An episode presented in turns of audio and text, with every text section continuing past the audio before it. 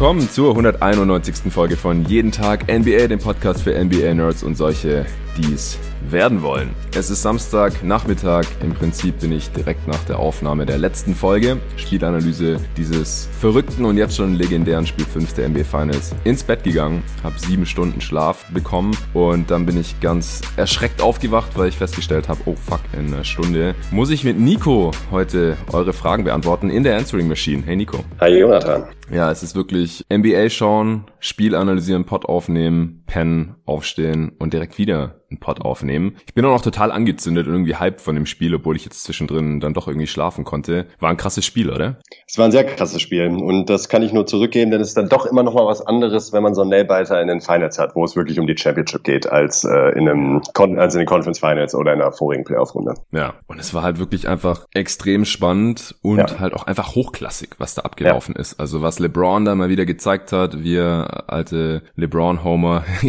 kriegen da natürlich nicht genug von. Aber ich denke auch der neutrale Fan, der muss einfach zu schätzen wissen, was der Mann hier auf seine alten Tage noch abreißt.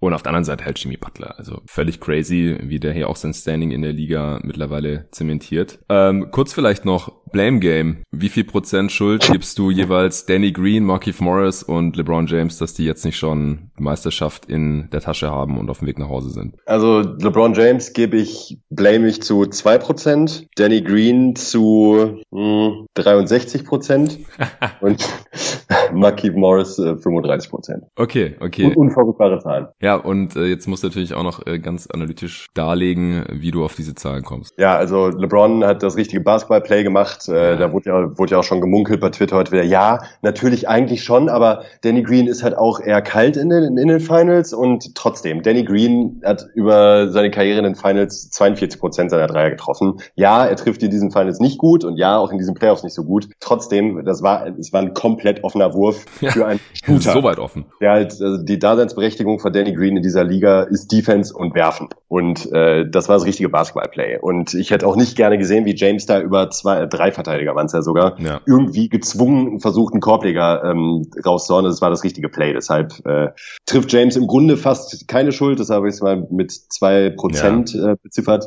Und ja, Marquise Morris trifft auf jeden Fall eine Schuld. Also diesen komischen, schwierigen Pass auf Anthony Davis da zu versuchen, äh, hat sich mir jetzt nicht erschlossen. Vor allen Dingen halt, weil LeBron halt Muttersehen allein rechts am, am rechten Flügel stand stand. Das war auch schon ein ziemlicher Brainfart, muss man sagen. Ja, auf jeden Fall. Ja, man sieht aber halt auch, finde ich, dass es jetzt nicht so den Unterschied ausmacht, ob jemand schon mal in den Finals war oder nicht. Also man könnte jetzt sagen, wie Markieff war in der Situation überfordert, aber Danny Green ist ja ein äh, totaler Finals-Veteran. Also wie viele Titel hat er geholt mit Spurs? Zwei? Ein. Ein nur. Ah, okay. Aber trotzdem, er war genug in den Finals bisher auch in seinem Leben. Trifft bisher halt wirklich 25,8 Prozent jetzt. 8 von 31 in diesen Finals. Aber es war halt trotzdem, also ich denke, bei diesen Sperrangel weit offenen Dreiern, da hat Green eine gute Quote. Das war ja. das richtige Basketball. Basketball Basketball-Play. Und eins ist, LeBron halt einfach auch schon seine ganze Karriere macht und halt selbst auch ein Jordan hat ja mal auf einen Steve Kerr oder John Paxson rausgepasst. Und die treffen halt, dann ist die Legende perfekt. Wie konnte er es wagen, ja.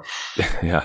Und wenn die nicht treffen, dann sieht die Geschichte halt ganz anders aus. Und das haben wir jetzt halt heute gesehen. Und dann Markeith Morris natürlich mit dem J.R. Smith Gedächtnismoment. Offensiv-Rebound, man hat noch eine Chance, das Spiel zu gewinnen. Damals war es natürlich nur Spiel 1, aber es hätte trotzdem nochmal die Serie, ähm, hätte einfach einen anderen Spin gegeben, wenn die Warriors damals erste Spiel verloren hätten und die Cavs 1-0 in Führung gegangen wären 2018, ja. ist da nicht passiert und die Serie war dann auch relativ schnell durch. Und heute wäre es natürlich die Championship gewesen, wenn die Lakers da noch irgendwie gescored hätten. Sie haben ja nicht mal einen Dreier gebraucht. Ich habe vorhin jetzt gerade auch auf Twitter noch einen Tweet gesehen von äh, Nathan Walker. Das ist so ein ja, Analytics-Dude, dem ich da folge, der gemeint hat, hätte Danny Green vielleicht in die Midrange rein dribbeln sollen und von dort zu werfen weil die Quoten da natürlich im Schnitt ein bisschen höher sind, aber bei Danny Green wäre ich mir jetzt da gar nicht so sicher gewesen, ob der da wirklich einen hochprozentigeren Wurf bekommen hätte als diesen sehr weit offenen Dreier.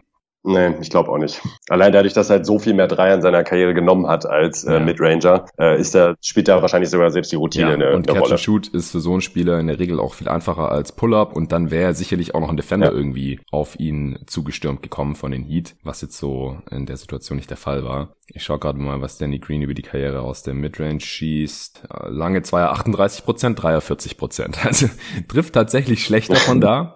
Und kurze Midrange ja. sogar nur 33 Prozent. Er hat jetzt auch wirklich nicht viele Würfe in seiner Karriere aus der Range genommen. Und jetzt in der letzten Saison bei den Lakers trifft er sogar nur 22,7 Prozent von seinen langen Zweiern. Also deutlich schlechter als aus der Dreier-Range. Das wäre also nicht die richtige Wahl gewesen in diesem Kontext, denn die Quote ist schlechter und wenn es einfach nur darum geht, ob der Wurf reingeht oder nicht, dann wäre es jetzt gar nicht so interessant gewesen, dass der Dreier sogar noch einen Punkt mehr gibt. Natürlich außer wenn die Uhr noch nicht abgelaufen ist, so wie es ja auch der Fall gewesen wäre. Miami hatte aber auch kein Timeout mehr, deswegen wäre es sowieso schwer gewesen, dann noch irgendwie zu punkten, denke ich. Wie dem auch sei, alles theoretischer Natur, denn die Heat haben gewonnen und Spiel 6 erzwungen. Wie geht's dir damit? Wär's jetzt lieber gewesen, LeBron hätte heute Nacht seinen vierten Ring bekommen oder freust du dich auch ein bisschen, dass es noch weitergeht mit diesen tollen Finals? Zweiteres eher. Also ich hätte mich beruhigt, wenn LeBron seinen Titel heute bekommen hätte. Ähm, auch im, in Bezug auf mein Alter, wurde ja heute schon bei Twitter thematisiert. Ich altere jede Nacht. Man altert schon sehr, ja. Man altert schon sehr mit, mit diesem Sport, ja. Es ist äh, ziemlich undankbar, aber ähm, grundsätzlich freue ich mich sehr, denn auch bei der Preview hatten wir drüber gesprochen. Ähm, ich finde, eine lange Serie wird diesem Matchup eigentlich auch gerecht und dass es jetzt mindestens über sechs Spiele geht, ähm, finde ich klasse und äh, da freue ich mich grundsätzlich auch drauf. Ähm, da auch am Rande nochmal erwähnt, ich weiß nicht, ob du da was gesehen oder gelesen hast. Ich hatte vor Spiel 5 aufgeschnappt, dass James nur noch sechs Assists fehlen, um äh, wieder beide Teams in allen Kategorien anzuführen. Also Punkte, Assists, Rebounds, Blocks. Vor dem Spiel. Steals, vor dem Spiel. Spiel haben ihm noch sechs Assists. Ich habe es gerade vor mir. Jetzt nur in diesen Finals, oder? Ja. Also, er hat 151 Punkte, 57 Rebounds und 41 Assists. Das ist natürlich bei den Lakers alles Platz eins und es sind mehr Punkte als Jimmy Butler, mehr Rebounds auch als Jimmy Butler, der die meisten hat bei den Heat mit 43. Davis hat auch mehr als Butler übrigens. Jimmy hat 51 Assists, LeBron aber nur 41. Also Jetzt ah, äh, dadurch, okay. dass Jimmy ja, mehr also Assists also hatte im letzten ja. Spiel, ist er 10 Assists hinterher. Also schwach. Das geht ja gar nicht. Je nachdem, ob es dann nach sechs Spielen vorbei ist, was übrigens auch dein Tipp war, oder? Ja, ja. Lakers sind sechs. Ohne natürlich die Dragic-Verletzung davon. Ja, richtig. Wusste man natürlich nichts. Ist jetzt, kann man jetzt natürlich nur mutmaßen, ob es ähnlich gelaufen wäre, wenn äh, Bam durchgehend fit gewesen wäre und Dragic vor allen Dingen dabei gewesen wäre. Aber ist jetzt so gekommen, wie es gekommen ist. Ja, ich finde es aber super schwierig, also jetzt einfach nur zu sagen, die Heat hätten hier sehr viel bessere Chancen oder würden führen oder was weiß ich, wenn drei ja, so funktioniert es nicht. Ja. Rechnung, genau. Vor ja. allem jetzt auch letzte Nacht, also die Würfe gingen jetzt halt an äh, Nunn und, und Hero und bestimmt auch Duncan Robinson und die haben jetzt teilweise auch gut geliefert, also ja. von daher. Was ich sagen wollte ist, wenn es jetzt im nächsten Spiel dann zu Ende sein sollte, braucht LeBron halt 10 Assists mehr als Butler, irgendwie 12 zu 2 oder sowas, was ich für unrealistisch halte, um ihn da noch einzuholen oder gar überzuholen. Wenn es über sieben Spiele geht, ist es ein bisschen realistischer, aber das glaube ich ja. auch nicht, nicht wirklich. Butler jetzt mit 29, 9 und 10 im Schnitt in diesen Finals. Wow. Bei einem Offensivrating von 136. LeBron mit 30, 11 und 8, ein Offensivrating von 128 und Anthony Davis mit 26, 10 und 3 im Schnitt Offensivrating von 135. Also Nicht drei schlecht. absolut kranke Serien, die diese Dudes da spielen. Und ich denke, da können wir dann auch gleich in die erste Frage einsteigen. Wir wurden mal wieder gefragt, wen wir für den Finals MVP halten. Wir hatten das ja schon zu Beginn der Serie mal besprochen. Da können wir gleich mal ein Update geben. Wir haben verschiedenste Fragen heute bekommen. Ist Anthony Davis ein besserer Defender als Janis? Mit wem würden wir da jetzt lieber eine Franchise anfangen? was würde ich machen, wenn ich GM der Suns wäre? Wie würdest du die nächste Saison der Spurs angehen? Auch was bestimmte Spieler jetzt in der Free Agency für einen Wert haben könnten. Wir haben Fake Trade bekommen zwischen den Mavs und den Thunder, den wir kurz bewerten werden. Die Frage, wie wichtig sind Teambesitzer? für den Erfolg der Franchise? Wie könnte es weitergehen mit den Cavs? Also wirklich verschiedenste Fragen, denen wir uns jetzt hier alle widmen werden. Auch spannend, unsere Top 5 der Spieler, über die wir bisher eine Redraft gemacht haben. Das war ja ein Format von uns, das wir zwischen April und Juni gemacht hatten. Wir beide haben die Jahrgänge 2003 bis 2010 nochmal neu gedraftet. Wer das noch nicht gehört hat, kann man immer noch reinhören. Die Pots sind komplett zeitlos. Das stimmt noch zu 99 Prozent, was wir damals erzählt haben. Das eine Prozent ist jetzt halt das, was jetzt nochmal hier in den Playoffs passiert ist. Also, dass LeBron krass ist zum Beispiel. Aber das wussten wir auch schon vorher.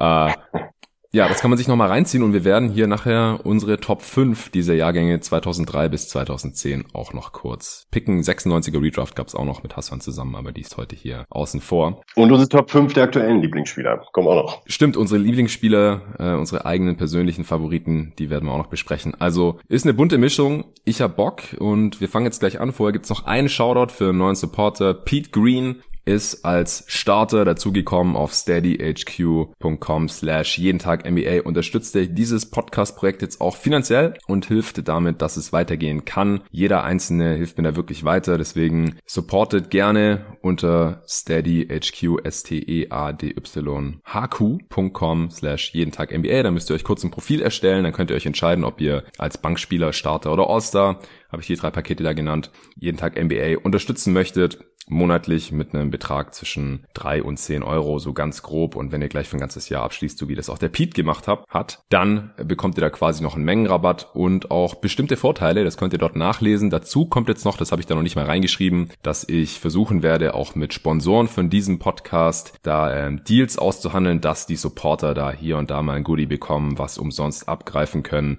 Wie jetzt aktuell auch. Alle Supporter bei Steady sind im Verlosungstopf, wenn sie das mögen, für ein eine Sporttasche von Bearformance, habe ich in der letzten Folge ja schon angekündigt und das Angebot steht noch. Und wenn ihr jetzt im Laufe dieser Woche noch bis nächsten Samstag Supporter werdet auf Steady, dann könnt ihr noch in den Verlosungstopf mit reinkommen. Wir haben heute auch direkt ein paar geschrieben. Ihr müsst mir dort einfach über die Nachrichtenfunktion direkt auf Steady eine kurze Nachricht schreiben, dass ihr mit an der Verlosung teilnehmen wollt. Dann seid ihr im Topf drin und dann werde ich nächstes Wochenende jemanden auslosen, der dann so eine Tasche gewinnt und dann direkt von Bearformance zugeschickt bekommt. Ich habe auch schon eine Nico, du hast ja auch schon gesehen. Starkes Teil. Das ist echt ein geiles Teil. Ich hatte jedes Mal dabei, wenn wir hier zocken waren bin wirklich begeistert und kann es nur empfehlen, deswegen auschecken auf bearformance.com auf jeden Fall auch. Da bekommt ihr aktuell mit dem Rabattcode jeden Tag NBA, großes J, großes T und großes NBA auch noch 10% zusätzlich Rabatt auf die 35%, die es aktuell sowieso gibt. Also Tasche fast zum halben Preis. Äh, lohnt sich extrem.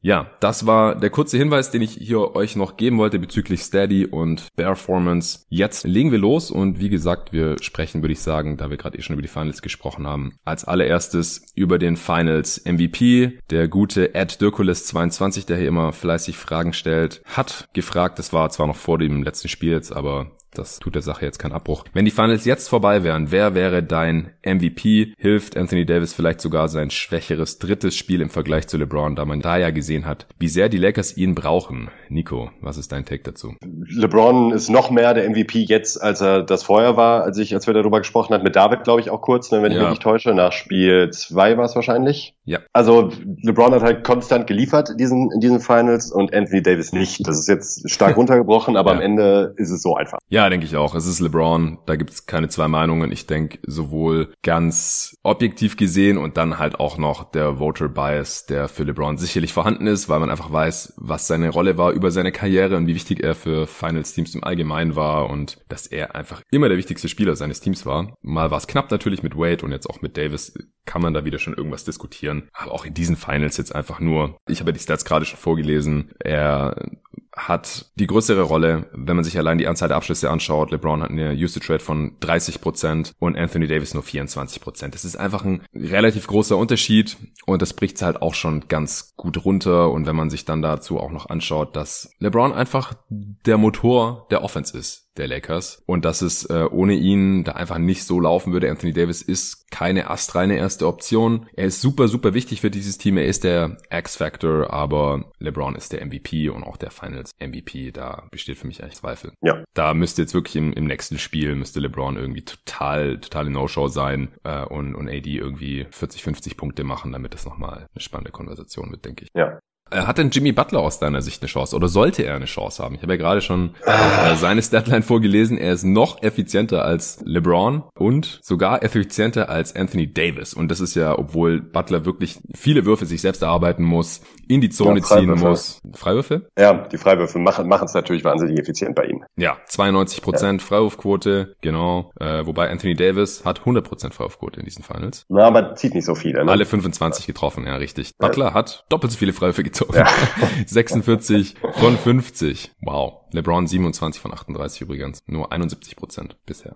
Ja, es ist dieses Case-Ding, das haben wir hier inzwischen auch schon öfters angesprochen. Äh, Jerry West hat's vorgemacht und seitdem halt nie wieder. Der erste und einzige. Der erste und einzige, genau. Also ich fände gut, wenn man es nach wie vor in Erwägung ziehen würde für solche Situationen, sei es jetzt eben LeBron selbst 2015 oder Jimmy Butler jetzt in so eine Serie, dass man ihn zumindest in Erwägung ziehen könnte. Geht man jetzt einfach mal davon aus, Spiel 6, läuft ähnlich wie das Spiel jetzt. Jimmy Butler liefert wieder so eine Performance wie jetzt oder in Spiel 3 war es, glaube ich, wenn ich mich nicht täusche. Ne? Das äh, mhm, genau. liefert jetzt nochmal so ein Spiel in Game 6 und in Game 7 immer nochmal auch nochmal ein gutes Spiel, aber man verliert knapp. Dann sollte er durchaus in Frage kommen, wenn jetzt beispielsweise dann James abbaut in den nächsten zwei Spielen oder Anthony Davis beide abbauen, obwohl die Lakers dann gewinnen. Ich finde, es ist, äh, man sollte einen Case machen können für die Spieler des Verliererteams. In diesem Fall macht es halt nur wenig Sinn, weil James halt mindestens gleich auf ist, wenn nicht sogar besser über die Serie gesehen. Deshalb in diesem Fall nein. Also ich denke auch, wenn die Heat gewinnen, ist es ganz klar. Wenn die Heat ein Spiel 7 erzwingen können und Butler weiter so am Rad dreht. Also man muss ja auch immer bedenken, das vorletzte Spiel von ihm war ja jetzt nicht so dominant wiederum. Ja. Also es, er hat halt wirklich ganz krasse Ausreißer nach oben und sein Floor ist natürlich auch relativ hoch, aber nicht Finals MVP würdig. Aber Spiel 3 und jetzt auch Spiel 5, das war schon krass. Also das sind ja auch historische Leistungen gewesen. Spiel 3 war das erste 40 Punkte Triple-Double mit einem Sieg in den Finals. Gab es vorher noch nie. War auch eine Statline, die so noch nie jemand aufgelegt hatte und so weiter. Ich hatte das hier im Pod ja alles, die ganzen Superlative auch dargelegt. Und heute Nacht war es wieder eine ähnlich krasse Performance. Und wenn er das noch ein, zwei Mal zeigen kann, dann wird er auch sicherlich die eine oder andere Stimme bekommen von den elf abstimmenden äh, Journalisten oder Medienvertretern, die da halt im Panel sitzen. Also mindestens eine Stimme wird er bestimmt bekommen. Ich meine, letztes Jahr hat Fred Van Vliet eine Stimme bekommen von Yubi Brown. Wir erinnern uns. Äh, da gibt's immer ein paar Ausreißer. Ich glaube halt einfach nicht, dass wenn LeBron einigermaßen so weiterspielt und Butler auch, selbst wenn Butler auch und dann, wenn die Lakers aber am Ende in sechs oder sieben gewinnen, dass es sechs Stimmen Minimum für Butler gibt und maximal fünf für LeBron. Das kann ich mir dann so einfach nicht vorstellen. Nee, ich auch nicht. Gut, dann hätten wir das. Ich würde sagen, wir machen mit irgendeiner Frage von Dirkulis weiter. Der hat nämlich noch einige weitere Fragen gestellt, äh, wo wir gerade schon so halbwegs beim Thema Anthony Davis sind, würde ich sagen, machen wir doch da weiter. Er schreibt, ich sehe Anthony Davis overall als den besseren Verteidiger als Janis. Siehst du das genauso und kannst du kurz grob herunterbrechen, in welchen, in Anführungsstrichen, Defense-Kategorien du wen vorne siehst, also beispielsweise sowas wie Transition Defense und so weiter. Ja, ist eine schwierige und komplexe Frage, finde ich. Yo. Aber auch ziemlich interessant. Ich mache mal den Anfang. Ich denke, von den Anlagen her ist es ultra knapp bei den beiden. Also sind beide absolute Freaks, Heftig. was die ja. körperlichen Anlagen angeht. Jan ist noch eine Spur agiler und explosiver, finde ich. Er ist einfach noch mehr Athletikmonster. Sie sind ja beide ähnlich lang, unendliche Arme, eher dünn und mobil auch, haben jetzt beide aber auch massiv draufgepackt. Also guckt euch die nochmal an als Rookies, da waren es wirklich Zahnstocher. Und mittlerweile sind das ziemliche Monster, vor allem natürlich Janis. Beide extrem schnell, sprunggewaltig, äh, super Instinkte natürlich auch in der Defense. Und das mag jetzt auch ein Stück weit Recency Bias sein, aber ich gewichte halt bei solchen Überlegungen die Playoffs immer schon ziemlich schwer und natürlich auch das, was ich jetzt gerade eben erst gesehen habe. Da hat mich Anthony Davis in den Playoffs jetzt halt einfach ein bisschen mehr überzeugt, dass er insgesamt der etwas stärkere Defender ist. Wie sieht's da bei dir aus? Ja, das wäre leider auch mein Case gewesen. Ähm, vor allen Dingen auch die Playoffs. In diesen Playoffs ist Anthony Davis halt wirklich ein defensiver Cheatcode. Ich finde, äh, es gibt halt nichts, was er nicht kann auf dem Platz defensiv. Er ist so omnipräsent, egal wie die Heat angreifen, wie die Heat attackieren. Ähm, ob er jetzt die Aufgabe bekommen hat, äh, Jimmy Butler zu übernehmen oder nach äh, generell problemlos switchen kann, egal gegen welchen Gegenspieler, kann den Ring beschützen, ist halt als Roamer wahnsinnig gefährlich, äh, geht immer bis zum Perimeter raus und stört fast jeden Wurf. Also das habe ich wirklich selten gesehen, vor allem in dieser Konstanz finde ich halt Auch nicht von Janis, ehrlich gesagt. Auch nicht von Janis, genau, das ist nämlich das Ding. Auch nicht von Janis. In dieser Konstanz äh, ist das einfach nur heftig und das eben in den Playoffs. Und das wäre jetzt für mich auch der Unterschied gewesen. Ich finde es jetzt schwierig, das so in einzelne Kategorien runterzubrechen, weil dafür Defense auch einfach zu komplex ist. Also ich muss auch mm. fairerweise dazu sagen, ich habe zwar von den Bucks jedes Spiel in den Playoffs gesehen, aber in der Regular Season habe ich nicht so viel Bucks gesehen. Lass es vielleicht mal 15 bis 20 Spiele gewesen sein und von den Lakers halt deutlich, deutlich mehr. Deshalb würde ich auch ähm, nicht behaupten, dass ich die beide, dass ich beide Spieler wieder gleich gut bewerten könnte, jetzt aufgrund der Sample Size, das müsste man tatsächlich mal richtig tief analysieren, um da ja. wirklich ein gutes Fazit ziehen zu können. Aber so aus dem Bauch raus würde ich sagen Anthony Davis. Vielleicht auch mit ein bisschen Recency Bias. Und es sagt halt schon einiges aus, wenn der andere Dude zweimaliger Defensive Player of the Year ist. Ja. Janis. Ist halt schon krass. Aber es geht mir da genauso wie du und das hatte ich ja auch schon in der Award-Podcast hier während der Regular Season gesagt. Defense zu evaluieren ist extrem schwierig. Da muss man eigentlich, wenn man wirklich am Ende sagen will, der ist der bessere Defender als der andere, muss man alle Minuten von beiden gesehen gesehen haben, muss ich die meiste Zeit auch diese beiden in der Defense auch nur konzentriert haben. Und das mache ich jetzt ja nicht mehr hier in den Playoffs, weil ich evaluiere ja immer die defensive Possession. Und selbst da ähm, gucke ich ja nicht alle Possessions zweimal an, einmal Offense, einmal Defense, also da geht auch nochmal einiges weg. Deswegen, das sind ja selbst jetzt noch alles nur Eindrücke, ja, aber ich habe diesen Eindruck von Anthony Davis halt eben auch in diesen Playoffs, dass er einfach überall ist. Das heißt, das ist kein allgemeingültiges, äh, abschließendes Urteil jetzt von mir oder von uns hier, aber ich denke halt auch, das, was ich gesehen habe von den beiden, da hat mir Anthony Davis jetzt zuletzt ein bisschen besser gefallen. Davor war es ja sowieso schon knapp. Anthony Davis ist ja auch Zweiter geworden beim Defensive Player of the Year Race und ich glaube, ich hatte ihn auch an zwei gesetzt und Embiid an drei oder Gobert an drei, weiß nicht mehr, aber so ungefähr in der Reihenfolge war es meistens in den Awards-Pots hier. Das liegt halt auch daran, dass die Bucks Defense in der Regular Season extrem stark war, vor allem mit Janis auf dem Feld und mir ist aber die, die Playoff-Defense jetzt halt einfach nochmal ein Stück weit wichtiger, weil da geht's halt wirklich um die Wurst, da muss man sich anpassen, da muss man vielseitig sein, da kann man sich auch keine äh, Pausen erlauben und man sieht halt auch immer direkt den Unterschied, ob Anthony Davis 100% gibt in der Defense oder nur 80, 90%, finde ich. Also entweder ja. ist halt überall, absolute Krake, erschwert jeden Wurf und, und blockt alles, deflected und die Spieler haben Angst, am Korb gegen ihn abzuschließen. Letzte Nacht, ich jetzt auch wieder in der Analyse hier gesagt, Spieler ziehen zum Korb, merken, fuck das, Anthony Davis und passen dann noch völlig gestresst raus und begehen einen Turnover. Das ist halt auch sein defensiver Impact und das habe ich so bei Janis jetzt in diesen Playoffs nicht gesehen. Klar, erste Runde war gegen Orlando, da konnte ich auch nicht jedes Spiel sehen, ehrlich gesagt. Und dann zweite Runde gegen Miami war ja sowieso schon halbwegs katastrophal, da waren die Bucks ja auch als Team defensiv gar nicht auf der Höhe. Aber ich finde, Davis ist da vielseitig äh, einsetzbar, um halt vielleicht nochmal ein bisschen Richtung Kategorien zu kommen. Man sieht Anthony Davis auch einfach öfter als alleinigen Anker in der Defense, weil er dann halt auf der 5 ist. Alleiniger Rim Protector auch. Und das sieht man bei Janis seltener. Ich weiß nicht, warum Coach Bud das macht. Vielleicht um ihn zu schützen, um ihn aus Foul Trouble rauszuhalten.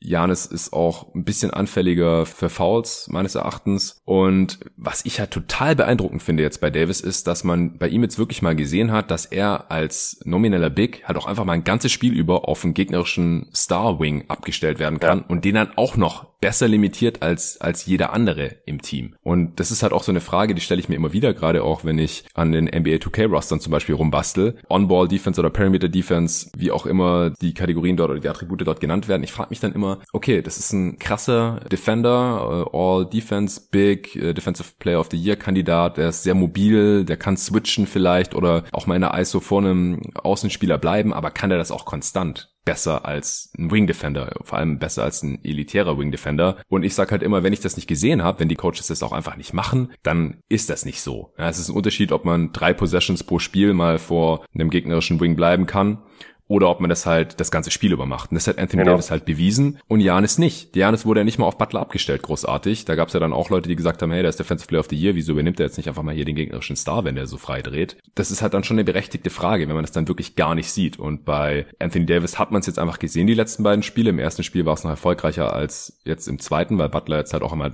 Jumper genommen und dann halt auch immer wieder getroffen hat dann ist er unguardable, ist halt so. Aber das ist für mich halt auch nochmal ein klarer Punkt pro Davis, dass er in der Perimeter Defense wirklich einsetzbar ist und bei Janis sieht man das halt einfach in der Form nicht so. Ähm, und dazu kommt halt noch, wie gesagt, dass man Anthony Davis öfter als alleinigen Anker sieht und halt nicht nur als Roamer. Die sind ja beide in der Starting Five jeweils eher in der Roamer-Rolle, weil sie halt noch einen traditionellen Anker neben sich haben mit Howard oder McGee, beziehungsweise Brooke Lopez oder Robin Lopez dann von der Bank auch bei den Bucks. Ja, es bringt einem halt einfach nicht zu sehen, wenn man, äh, wenn der Spieler irgendwie mal zwei, drei Angriffe am Perimeter mithalten kann, ist halt ein Riesenunterschied zu dem, was du gerade gesagt hast, dass ja. ein Anthony Davis halt ein Butler ein Spiel lang verteidigt. Und wenn er switchen muss, auf Bam dann beispielsweise, was man jetzt auch gesehen hat, wieder in den Spielen, wo Bam gespielt hat, dann äh, sieht Bam halt auch kein Land. Dann versucht Bam ja. aufzuposten gegen Anthony Davis, ja, Shutdown. So. Und welche Spieler in der Liga können das mit dieser Konstanz? Und da fällt mir halt keiner ein. Ich glaube eben, dass Jannis, weiß ich zumindest nicht, hat er eben noch nicht zeigen können in dieser Form. Und das wäre für mich dann eben auch genau der Tipping Point. Ja, und Bam hat jetzt auch keine Angst vor Janis Janis gehabt in der Bucks-Serie. Nee. Ist jetzt schwer zu vergleichen, weil da war er halt auch noch fitter als jetzt. Ja. Er ist angeschlagen, da geht jetzt gefühlt gerade nicht so viel offensiv. Und dann Transition Defense sind sie beide Monster, wenn sie halt zurücklaufen und da contesten. Ja. Also ja. hat man bei Davis jetzt auch schon x-mal gesehen in den Finals. Wenn er nach hinten läuft, dann, dann blockt er einfach Chase down oder die Gegenspieler haben so eine Angst wie Tyler Hero im vorletzten Spiel, dass er dann einfach einen quasi freien Layup eigentlich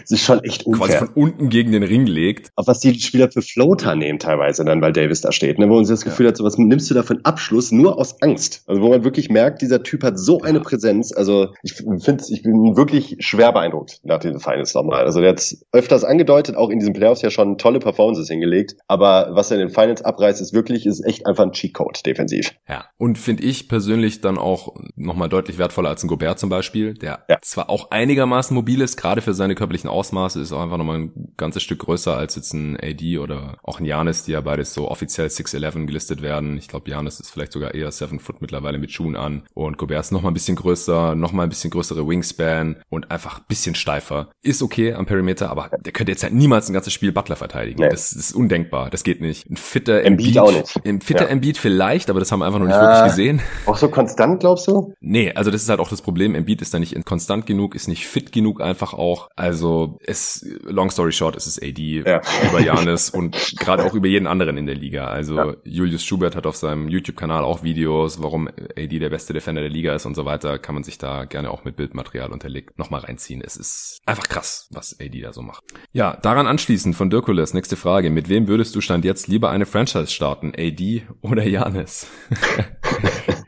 Ja, kann man ja im Grunde dann auch relativ schnell beantworten. Bei mir wäre es trotzdem Janis, obwohl ja. ähm, Janis ist jünger, hat einfach noch mehr Upside und ist, glaube ich, insgesamt talentierter, würde ich nicht sagen. Das finde ich schwer zu beantworten, aber ich glaube, dass man um Janis auch als erste Option noch besser eine Contender-Offense aufbauen kann als um AD. Das liegt vor allem daran, weil Janis halt eben auch mehr am Perimeter agiert und Davis halt einen Ticken mehr abhängig noch von seinen Mitspielern ist, dass sie ihm vernünftige Zuspiele zukommen lassen. Das wäre jetzt so meine kurze Variante. Ja, also Contender weiß ich nicht mal, weil das hat Janis halt immer noch nicht gezeigt, dass er als erste ja, Option auch. von einem Contender, also das mhm. Team, das wirklich in die Finals kommt, nicht nur will, sondern auch hinkommt und da dann auch gewinnen kann. Das habe ich von Janis noch nicht gesehen, aber er hat halt schon bewiesen, dass er als erste Option des besten Regular Season Teams funktioniert. Zweimaliger MVP, ja, ist gar keine Frage eigentlich. Er ist halt dann äh, doch noch sehr viel mehr LeBron, als es Anthony Davis ist. Man kann ihm den Ball in die Hand geben, natürlich in Transition, aber auch im Halbfeld, das funktioniert. Zumindest mal bis zur zweiten Playoff-Runde konstant sehr, sehr, sehr gut. Also man kann da eine Top-Offense und eine Top-Defense Defense haben mit ihm auf dem Feld. Und AD ist vielleicht die beste zweite Option in der Liga-Geschichte oder zumindest mal jetzt gerade in der NBA, aber es erste Option ist halt schwierig, weil er einfach nicht so viel, das hat er jetzt zwar auch mehr angefangen mit Pull-Up-Jumpern von, äh, wenn er von hinter der Dreilinie in, in der ISO geht oder so, aber das ist noch nicht so, so ganz sein Game einfach. Da würde ich Janis einfach noch mhm. mehr vertrauen, konstant. Sein Ballhandling ist ein bisschen besser, konstant die richtige Entscheidung zu treffen. Deswegen würde ich meine Franchise auch eher mit Janis anfangen, weil Regular Season Erfolg ist schon sehr, sehr viel wert. Es gibt nur wenige Contender in dieser Liga und dann hätte ich einfach mit, mit Janis weniger Schwierigkeiten, da noch passende Rollenspiele zu finden, als halt einen passenden Co-Star für Anthony Davis. Es muss ja im Prinzip Drew Holiday in besser sein oder sowas, damit man dann halt wirklich sagen kann, wir haben Chancen in, in die Finals einzuziehen. Mhm. Einfach jemand, der halt off the dribble was machen kann, der jetzt kein Superstar sein muss, aber halt schon auf jeden Fall mal ein All-Star, vielleicht auch All-NBA also oder so. Ja, genau, sowas in, in der Kategorie ungefähr. Ich denke, das, das könnte schon reichen. Äh, vielleicht auch so, was Devin Booker jetzt gerade zeigt. weiß nicht, ob ein Kyle Lowry reicht, wahrscheinlich eher nicht.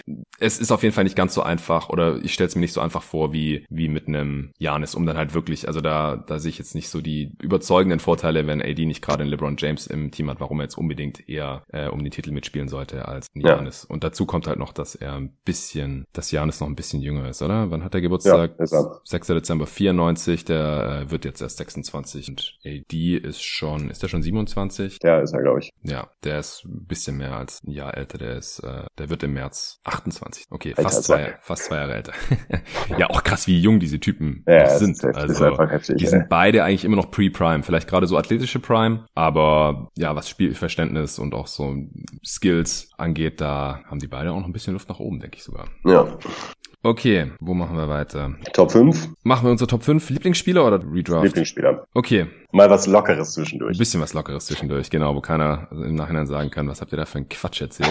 Ja, Wollen wir abwechselnd machen? Ja, machen wir gerne abwechselnd. Ed Was Wizards hat die Frage gestellt, als großer Fan deines Podcasts wäre eine Starting Five deiner aktuellen Lieblingsspieler, in Klammern neben LeBron James, interessant. Und eventuell Nikos, falls der dabei ist. Und Wall natürlich hat er danach ergänzt. Äh, also aufmerksamer Zuhörer als Wizards-Fan hat er sich das gemerkt, dass ich mal gesagt habe, dass Wall einer meiner Lieblingsspieler ist. Und ich schon ewig ein Jersey von ihm auch hier im Schrank hängen habe. Für mich hat sich halt gleich die Frage gestellt, mit Phoenix Suns Spielern oder ohne? sonst Starting Five Phoenix Suns. ja, ist so. Ich könnte halt sonst sagen, Rubio, Booker, Bridges, Oubre, Baines gehören alle zu meinen Lieblingsspielern. Äh, da ist jetzt kein LeBron dabei, deswegen stimmt es nicht zu 100% mit meiner Starting Five meiner Lieblingsspiele überein, aber ich glaube, es ist spannender, wenn, wenn ich die Suns-Spieler jetzt mal rauslasse. Ja, glaube ich auch. Hast du Spurs drin in deinen aktuellen nee. Starting Five? Ja, interessant. Also keinen aktuellen Spurs. LeBron und Wall habe ich ja jetzt schon genannt. Bei dir ist LeBron auch einer davon, wie die meisten Hörer sicherlich schon wissen. Wen hast du noch drin, gerade in deiner Starting Five? Ja, ist natürlich auch passend zum heutigen Tage ein bisschen kurios, aber Danny Green. Da komme ich nicht drum rum, denn äh, ich liebe diesen Typen, seitdem der in San Antonio gelandet ist. Also zu Cleveland-Zeiten habe ich jetzt so nichts mit ihm am Hut gehabt, aber ähm, ich habe ihn als Spieler, Spielertyp einfach immer wahnsinnig gerne verfolgt und auch wie er sich in Interviews gegeben hat, äh, das Gesamtpaket, ähm, ich finde einfach klasse. Ja, mir tut er immer wieder leid. Ja, gerade jetzt in diesen Finals, total. wenn er irgendwelche offenen Dreier versemmelt, irgendwelche bescheuerten Fouls auch gepfiffen bekommt und so. Ich mag ihn auch sehr. Zu meinen Lieblingsspielern gehört er nicht selbe Kategorie wie Wall und James, so ähm, alternde Stars beziehungsweise Spieler, die einfach auch nicht mehr in ihrer athletischen Prime sind, die ich aber extrem gefeiert habe. Von Blake Griffin habe ich auch zwei Jerseys, ja. das weiße und das rote Clippers Jersey, auch einer meiner absoluten Lieblingsspieler. Äh, auch nachts extra Spiele von dem geguckt, weil einfach klar war, da passiert irgendwas Geiles. Safe, ja. Liebe ihn. Wir haben uns auch schon zusammen Highlight-Tabs von dem hier reingezogen, als du zu Besuch warst. Also Wall, James Griffin sind so meine Altstars äh. Und dann äh, wird's schwierig, da habe ich jetzt gar nicht mehr so die eindeutigen, sondern ich habe da so Kategorien gemacht von, von Kandidaten, aber vorher darfst du erstmal noch einen nächsten raushauen. Äh, ein bisschen äh, getrickst, ne? Das auf jeden. Also ich kann, ich, dass ich mich da nicht auf fünf festlegen kann, war klar. Ist mir auch, ist mir auch so auch schwer gefallen. Ich habe zumindest versucht. Ähm, zu Danny Green noch ganz kurz, wo du immer meinst, der tut dir manchmal ein bisschen leid. Das ja. geht mir auch total so. Denn ich weiß nicht, wie sehr du das mitbekommen hast, so Spurs-Zeiten, aber der, es lief bei ihm teilweise so ein bisschen wie bei äh, Mario Chalmers bei Heat. Hm. Immer wenn irgendwas falsch gelaufen ist bei den Spurs, egal ob defensiv Seine oder offensiv, wurde Danny Green zusammengeschissen. Von Popovic, von Parker, von äh, Duncan, Danny Green wurde immer fertig gemacht, egal ob er was dafür konnte oder nicht. Deshalb tat er mir auch immer ein bisschen leid und vielleicht ist er mir deshalb auch noch ein bisschen mehr ins Herz oh, Ja, aber spricht auch für ihn, wenn, wenn alle so viel von ihm erwarten, dass er quasi die gesamte Defense zusammenhält. Eigentlich schon, ja, eigentlich schon. Ich habe allerdings auch ein bisschen getrickst und zwar für meine Point Guard Position auch so zwei Spieler genommen, was ja eigentlich nicht erlaubt ist, aber ist glaube ich in dem Fall egal. Und zwar einmal Mike Conley, mhm. der auch schon immer bei mir, also seitdem er in der Liga ist, habe ich ihm immer wahnsinnig gern zugesehen. Zieht sich auch so ein bisschen wie ein roter Faden durch meine Starting Five. Hier sehe ich gerade, dass ich, ich stehe halt auf technisch versierte, spielintelligente Spieler. Technisch versiert passt zu Danny Green jetzt nicht so, der ist der Outlier. Aber alles äh, Spieler, die mit Spielintelligenz glänzen und halt eben wissen, wie man Basketballspiele gewinnt. Und äh, ja, Mike Conley ist für mich so dieses, äh, dieses Schweizer Taschenmesser als Point Guard. Der ist einfach ein richtig mustergültiger, professioneller Point Guard, der kein Superstar ist und auch wahrscheinlich vielleicht zweiter oder drittbester Spieler von einem Contender sein könnte in seiner Prime. Mhm. Ich finde ihn einfach verdammt cool. So. Das ist jetzt ein, kein argumentativ kugelsicherer Case, aber muss ja auch nicht so sein. Hier geht's ja um individuelle Es geht um Lieblingsspieler und es ist unser Podcast, wir machen hier die Regeln. ja, ich habe noch zwei aus der Kategorie überathletisch und können trotzdem spielen. Das sind immer Spieler, für die ich auch eine Schwäche habe. Eric Bledsoe war mal einer meiner Lieblingsspieler, aber mittlerweile geht mir einfach nur noch so auf den Sack. Also erstens war natürlich seine, seine Aktion, wie er sich aus Phoenix rausgeekelt hat und äh, ach, ich, man sieht halt auch einfach jetzt als Teil von einem Contender einfach seine Schwächen werden so gnadenlos offengelegt, dass mich nur noch ankotzt mittlerweile. Und Dwight Howard ist, geht auch so ein bisschen in die Richtung. Der hat sich jetzt natürlich nochmal gefangen, aber das, ich war früher riesen Dwight Howard Fan, habe auch in den Finals dann hart für die Magic geroutet und so. Nie, niemals. Doch. Dann Howard immer kacke. Nee, immer. ich, ich fand ihn früher echt geil. Defensive Player of the Year, so, ja, ging halt so ein bisschen in die Shaq-Richtung, wobei Shaq halt immer gesagt hat, ja, Dwight Howard, der ist nicht annähernd Superman und bla bla, hat ihn immer irgendwie fertig gemacht.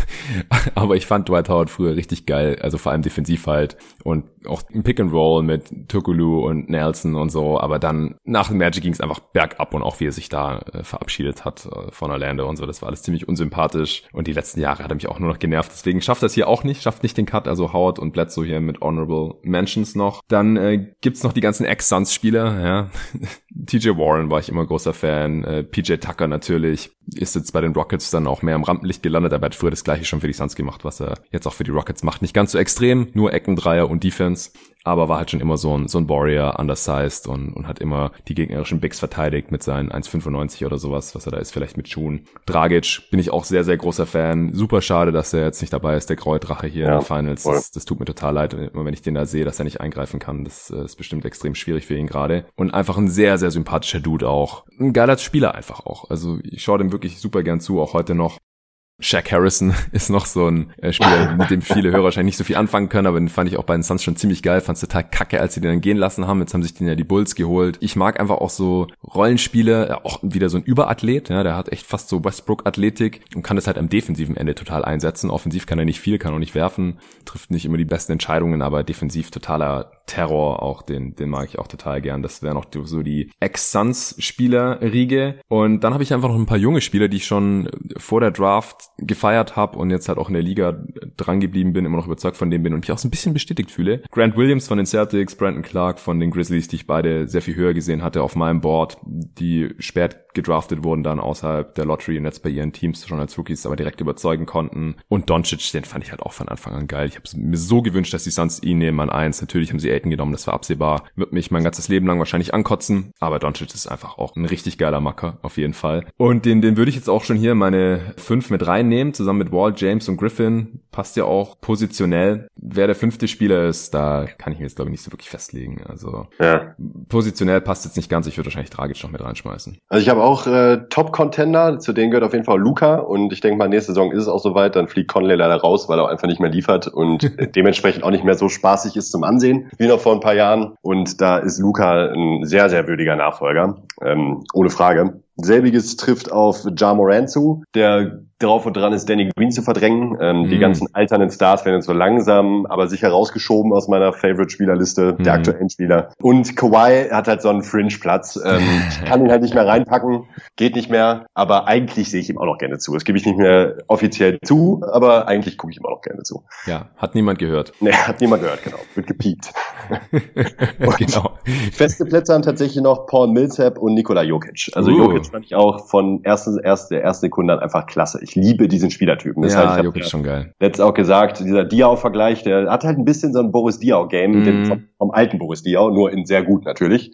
Er schiebt den Arsch raus, macht so total unkonventionelle Moves und so herky-jerky irgendwie in der Zone und am Ende hat er halt einen Korb gemacht. Unabhängig von diesen unfassbar geilen Pässen einfach nur, macht mir einfach irre Spaß als Spieler. Und äh, Paul Millsap ähnlich, auch sehr spielintelligent. Ich finde bei ihm ist so ein ganz kleines spezielles Ding, aber ich liebe bei ihm die Korbleger. Er hat's halt drauf unterm Korb, sieht er so geil die Winkel und dreht sich auf den Bierdeckel, Pirouetten, äh, geil. Fand ich auch immer richtig, richtig nett. Ich wahnsinnig gerne bei den Spurs gesehen. Das ist immer einer dieser ewigen Spieler neben Conley auch, wo ich mir auf ewig gewünscht hätte, dass die mal in San Antonio gelandet werden, weil sie meiner Meinung nach auch vom Spielertyp ja. und von der Spielereinstellung saugut gepasst hätten in dieses Team. Ja, kann ich nachvollziehen. Also Jokic hatte ich tatsächlich auch noch auf meiner erweiterten Liste. Da habe ich noch ein paar Spiele drauf geschrieben, die ich cool finde, aber die ich jetzt nicht, nicht mein Lieblingsspieler sind einfach. Zumindest noch nicht. Da steht Jokic drauf, da steht auch Jimmy Butler drauf. Also ja, ja, ich, ich mag den schon sehr, sehr gern, aber es wäre jetzt auch irgendwie ein bisschen ja, nicht ganz akkurat, wenn ich jetzt auf einmal sage, ja, war schon immer einer meiner Lieblingsspieler. Ich finde ihn geil. Ich feier ne, jetzt gerade. Jetzt genau, genau, geht gar nicht zu Mainstream gerade. Totaler Hipster-Pick, geht nicht.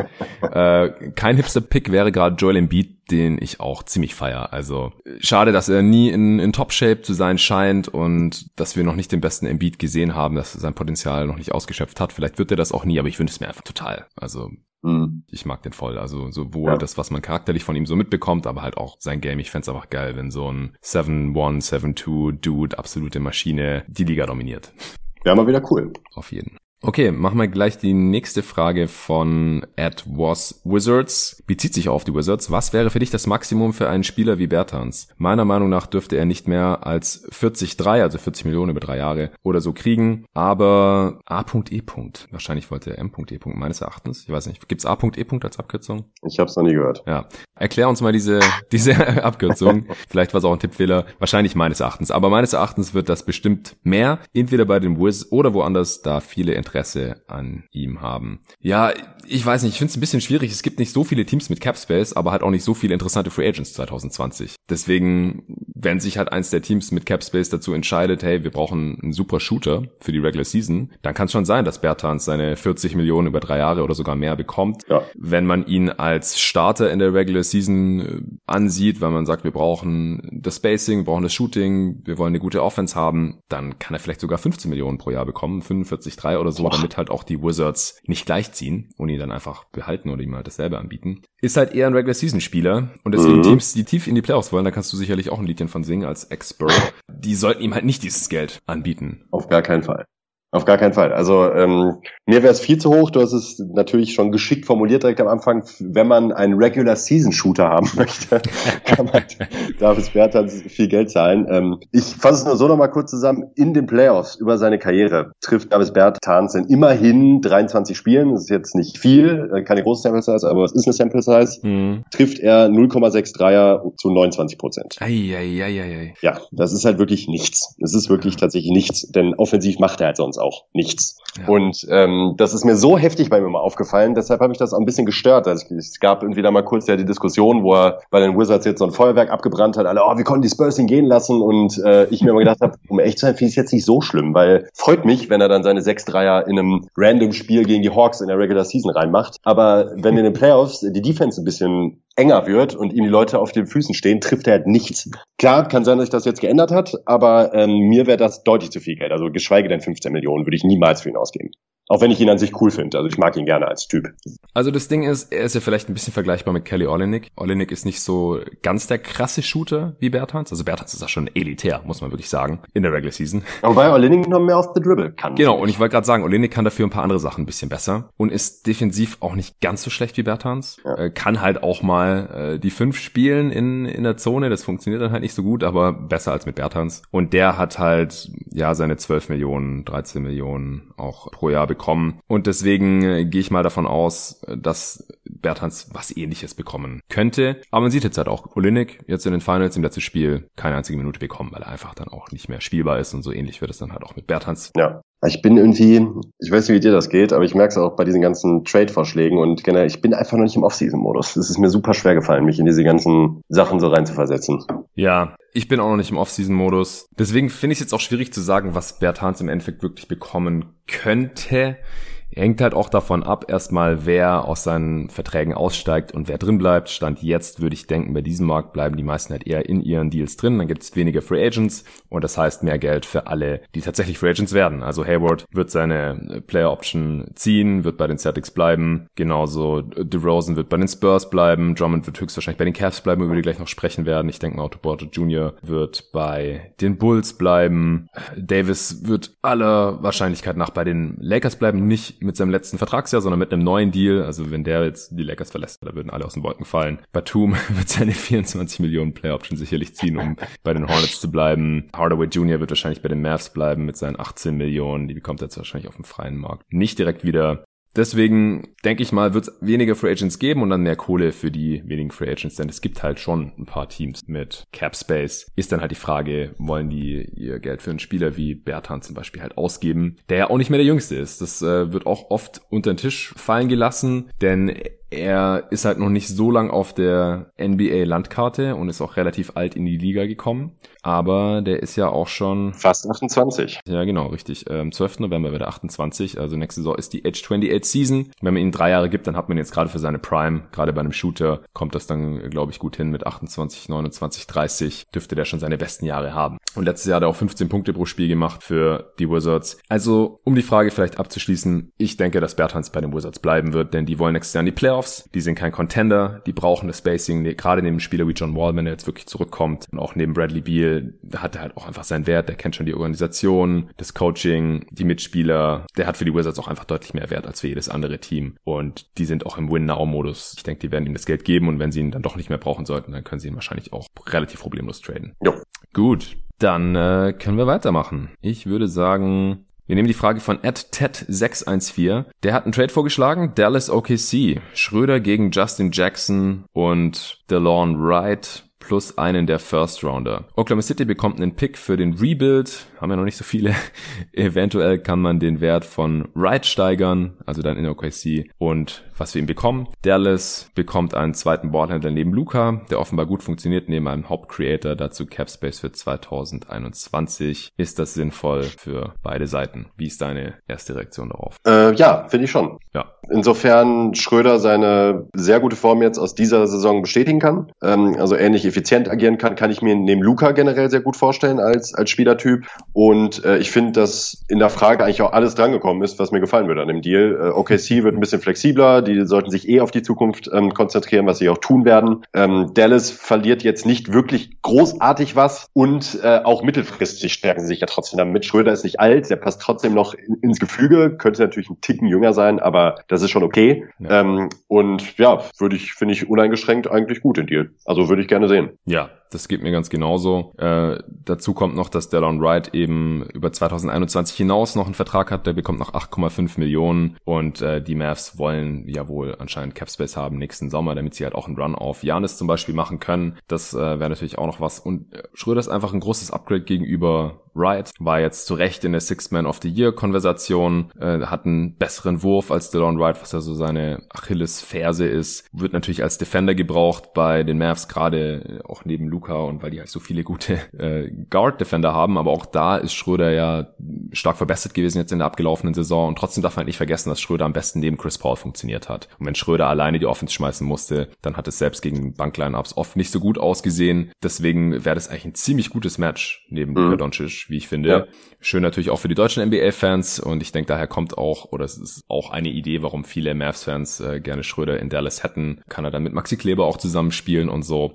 Ich denke, dass es auf jeden Fall ein Trade ist, den die Mavs anschreiben könnten. Und OKC, klar, wenn die irgendwelche Assets bekommen für Spieler, ich meine, die wollen ja wohl Chris Paul traden, ist relativ offensichtlich mittlerweile. Die wollen weiter in den Rebuild reingehen und Sam Presti häuft gerne Assets an. Der nimmt sicherlich gerne noch einen Pick mit. Die Mavs, muss ich mal kurz noch eben schauen, was die noch so an Picks haben. Die haben ja auch schon ein bisschen was für Porzingis nach New York geschickt gehabt. Ja, genau, der 21er, also nächstes Jahr geht nach New York und der 23er geht auch nach New York, ist in, ist dann aber Top 10 geschützt. 2023, 24 und 25. Ja, das macht es natürlich schwierig, denn äh, so können sie halt erstmal gar keinen Pick traden. Also sie können, die könnten den diesjährigen dann traden, aber halt auch erst nachdem der Pick getätigt wurde, weil man kann keine aufeinanderfolgenden Draft Picks traden. Also der 21er ist weg, deswegen kann man weder den 20er gerade traden noch den 22er und auch weil der 23er dann halt schon weg ist, außer er landet halt in der Top 10, dann könnte man halt sagen, die Thunder bekommen den nur, wenn es ein Top 10 Pick wird, aber das wollen die Mavs dann sicherlich nicht, das wird ihnen Schröder nicht wert sein. Deswegen, äh, man könnte den Swap Right mittraden, ja, das, das, das geht, dass die Thunder dann Tauschrecht haben. Also man äh, könnte da schon irgendwie eine Lösung finden, aber ganz einfach ist es nicht. Die Mavs haben auch keine First Rounder von anderen Teams, die sie jetzt mitschicken könnten, die nicht so wertvoll sind oder sowas. Und ja, ein Second Rounder weiß ich nicht, ob's das schon tut, denn Justin Jackson und DeLon Wright haben jetzt an sich jetzt nicht so den hohen Wert, vor allem nicht für Oklahoma City. Also das sind keine jungen Talente mehr, die haben vielleicht noch ein bisschen Upside, wenn es gut läuft irgendwo, aber ich denke, das sind eigentlich schon Spieler, die einigermaßen fertig sind und DeLon Wright ist eher ein Spieler, der einem Winning-Team helfen kann, als jetzt ein Team, das jetzt gerade eher in den Rebuild reingeht, denke ich. Gut, wenn du da keinen Kommentar mehr zu hast, dann nee. können wir weitermachen. Ich würde gern weitermachen mit der Frage von äh, Max. Wie wichtig sind die Owner für den Erfolg ihrer Franchises? Es gibt ja auch einige, die auch im Tagesgeschäft sehr involviert sind, wie zum Beispiel Cuban oder viele, die sich im Hintergrund halten. Dazu einige mit Spendierhosen, andere mit Sparkurs, in Klammern Fertitas, Sava und andere. Meine Frage ist, ein Cuban hat kein Problem damit, Kohle auszugeben, mischt sich dafür aber zum Beispiel in der Offseason häufig ein, in Klammern Signing von Parsons, der Andre Jordan Saga etc. Was macht einen guten Owner aus und wie trägt er zum maximalen sportlichen Erfolg der Franchise bei? Und sorry, dass ich Sava erwähnt habe, soll kein Front sein, aber wie ich raushöre, bist du ja selbst recht unzufrieden. Ja, ich bin unterm Strich sehr unzufrieden mit Sava. Es gibt ja auch immer wieder so Owner-Rankings der NBA und da ist Sava, glaube ich, immer auf dem letzten oder vorletzten Platz. Das ist immer meistens zwischen ihm und James Dolan. Dolan ja. Äh, ich glaube, Dolan war der letzte und Sava der vorletzte ja. irgendwie so die letzten Jahre. Äh, Da gibt's auch noch eine Frage, die ganz gut dazu passt. Deswegen würde ich die fast noch mit reinnehmen oder schon mal vorlesen, weil ich glaube, ich werde beide Fragen so ein bisschen gleichzeitig beantworten müssen. Von Ed Kai Don Con. Jonathan, du wirst überraschend zum GM der Phoenix Suns ernannt. Sava lässt dich in die Luxury Tax gehen. Hauptsache Erfolg. Was sind deine Moves in der kommenden Offseason? Wie sieht dein Fünfjahresplan für das Team aus? Auch eine sehr komplexe Frage, muss ich sagen. Ja. Werde ich jetzt eher mal ein bisschen oberflächlicher beantworten, wie da der Schlachtplan so grob aussehen würde. Aber vorweg, Sava hat sich jetzt seit James Jones, General Manager der Suns, ist eher zurückgehalten. Da kam eigentlich nichts Negatives mehr ans Licht und es wurde nicht offensichtlich, dass er an irgendwelchen Entscheidungen beteiligt war, vor allem nicht an negativen. Also das letzte war wirklich dann so Aiden Pick. Da war es relativ offensichtlich, dass er wahrscheinlich der auch zur selben Uni gegangen ist und da ist sogar eine Sporthalle nach Sava benannt, weil er halt einer der Gönner der University of Arizona ist und Aiden war an der University of Arizona und war halt irgendwie klar, dass es dann Aiden werden muss. Aber seither geht's eigentlich. Wurden natürlich noch einige Stories dann bekannt, nachdem McDonough gefeuert wurde, ähm, dass, dass er da diese Ziegen ins Front Office gestellt hat, die dann alles voll gekackt haben, weil er halt sagt, wir brauchen Goats und also total lächerlich. Äh, wie würdest du denn jetzt erstmal auf die Frage reagieren? Wie wichtig sind denn Besitzer für den Erfolg? Ähm, kurze Antwort, sehr wichtig. Lange Antwort, ähm, da spielen halt sehr viele Faktoren mit rein. Ähm, ich finde, man kann eigentlich am besten den Wert von äh, Teamownern beschreiben, indem man schlechter als Beispiel nimmt, wie zum Beispiel Sava oder ähm, James Dolan. Ähm, wir haben es ja auch bei den Redrafts ja immer wieder thematisiert. Ich war ja schon Running Gag, dass äh, wie viele Picks die Suns verscherbelt haben für wirklich lächerliche Summen an Kohle.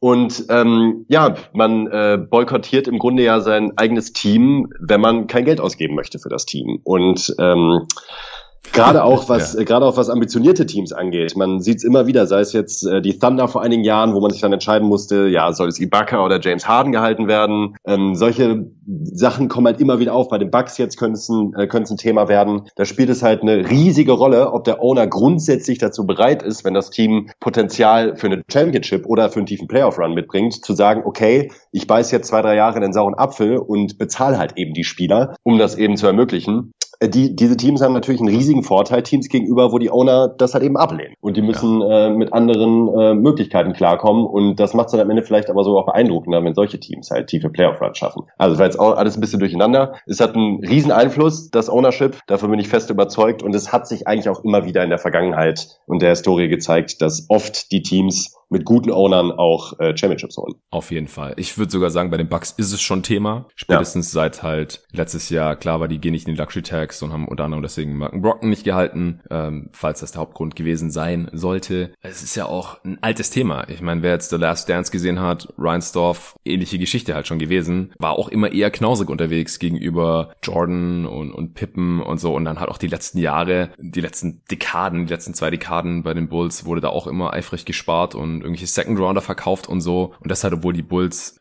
in einem der größten Märkte, das haben wir in der letzten Answering Machine schon angesprochen, spielen und genug Fans haben und eigentlich da sowieso schon genug Geld verdient wird. Um es kurz zu machen, ich sehe das genauso wie du. Ich würde sogar so weit gehen oder würde da Danny LeRoux zustimmen, der immer wieder sagt, Ownership is the biggest competitive advantage in the NBA. Also der ja. größte ja. Unterschied in der NBA, wenn es um Erfolg geht. Also der Owner kann wirklich alles kaputt machen. Und das fällt halt wirklich immer eher auf, wenn sie es kaputt machen, als wenn sie sich im Hintergrund halten und einfach die, die Rechnungen zahlen. Da gibt's Positivbeispiele wie ähm, Mark Cuban zum Beispiel, der wirklich äh, immer schaut, dass das Team nur vom Feinsten hat. Die hatten ganz früh schon einen Privatflieger, die hatten die geilsten Kabinen und so weiter. Der Vorteil ist jetzt über die Jahre sicherlich auch bisschen verloren gegangen, weil andere Teams danach gezogen haben. Andererseits mischt er sich halt auch mehr ein. Er ist sehr präsent, er ist bei den Spielen immer am Start. Er kriegt Strafen, weil er sich über die Refs beschwert und solche Sachen oder irgendwelche Aussagen macht öffentlich, dass man an Spielern interessiert ist. Mhm. Also das kann wirklich in verschiedenste Richtungen gehen, aber großer Vorteil ist auf jeden Fall schon mal, wenn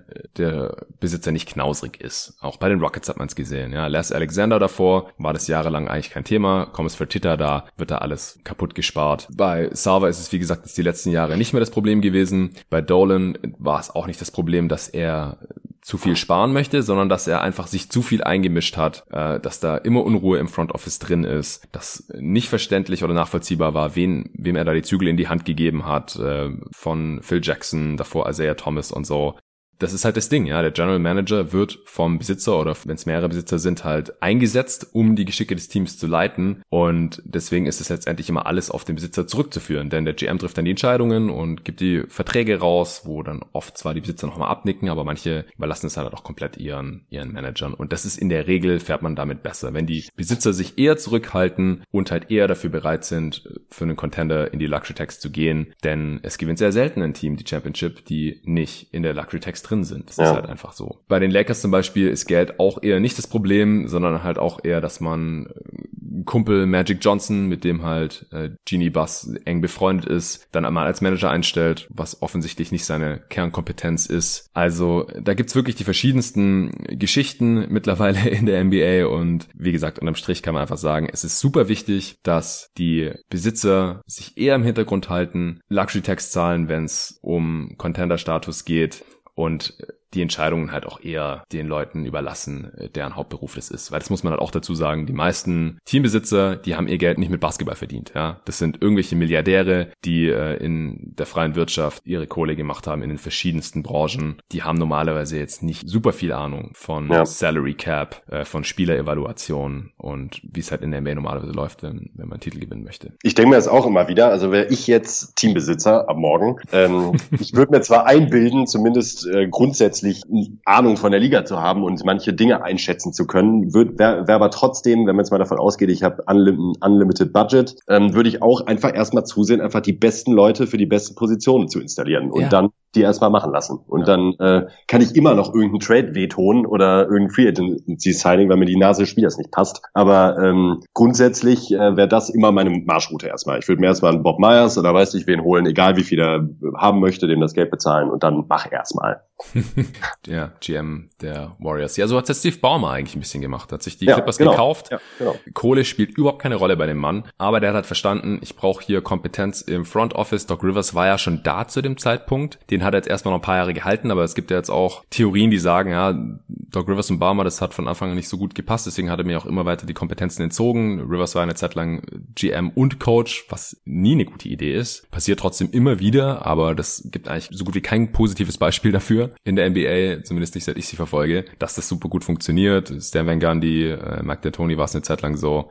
Das äh, ist einfach keine gute Idee. Das hat dann Barmer auch gecheckt und man sieht halt bei ihm so ein bisschen die Learnings. Dann holt er sich Lawrence Frank rein, der jetzt auch Executive of the Year geworden ist, völlig verdient. Darf man sich nicht davon blenden lassen, dass die Clippers jetzt enttäuscht haben auf dem Spielfeld, aber das Team war super zusammengestellt. Das waren, waren super Deals. Er hat Kawhi Leonard zum Unterschreiben bekommen in LA bei den Clippers. Ja, die sind die Loser-Franchise in der NBA. Das hat man jetzt auch mal wieder gesehen. Die waren seit 50 Jahren nicht in, in den Western Conference Finals oder in irgendwelchen Conference Finals. Für Paul George getradet natürlich viel dafür abgegeben, aber das waren super Deals, auch während der laufenden Saison noch. Und es ist halt im Endeffekt auch Balmers Verdienst, dass er halt Lawrence Frank und den ganzen anderen kompetenten Menschen da im Front Offense die Zügel in die Hand gegeben hat und sagt, hey Leute, macht mal, ich vertraue euch und ihr kriegt das schon hin, ihr baut jetzt einen Contender und ich unterschreibe die Checks.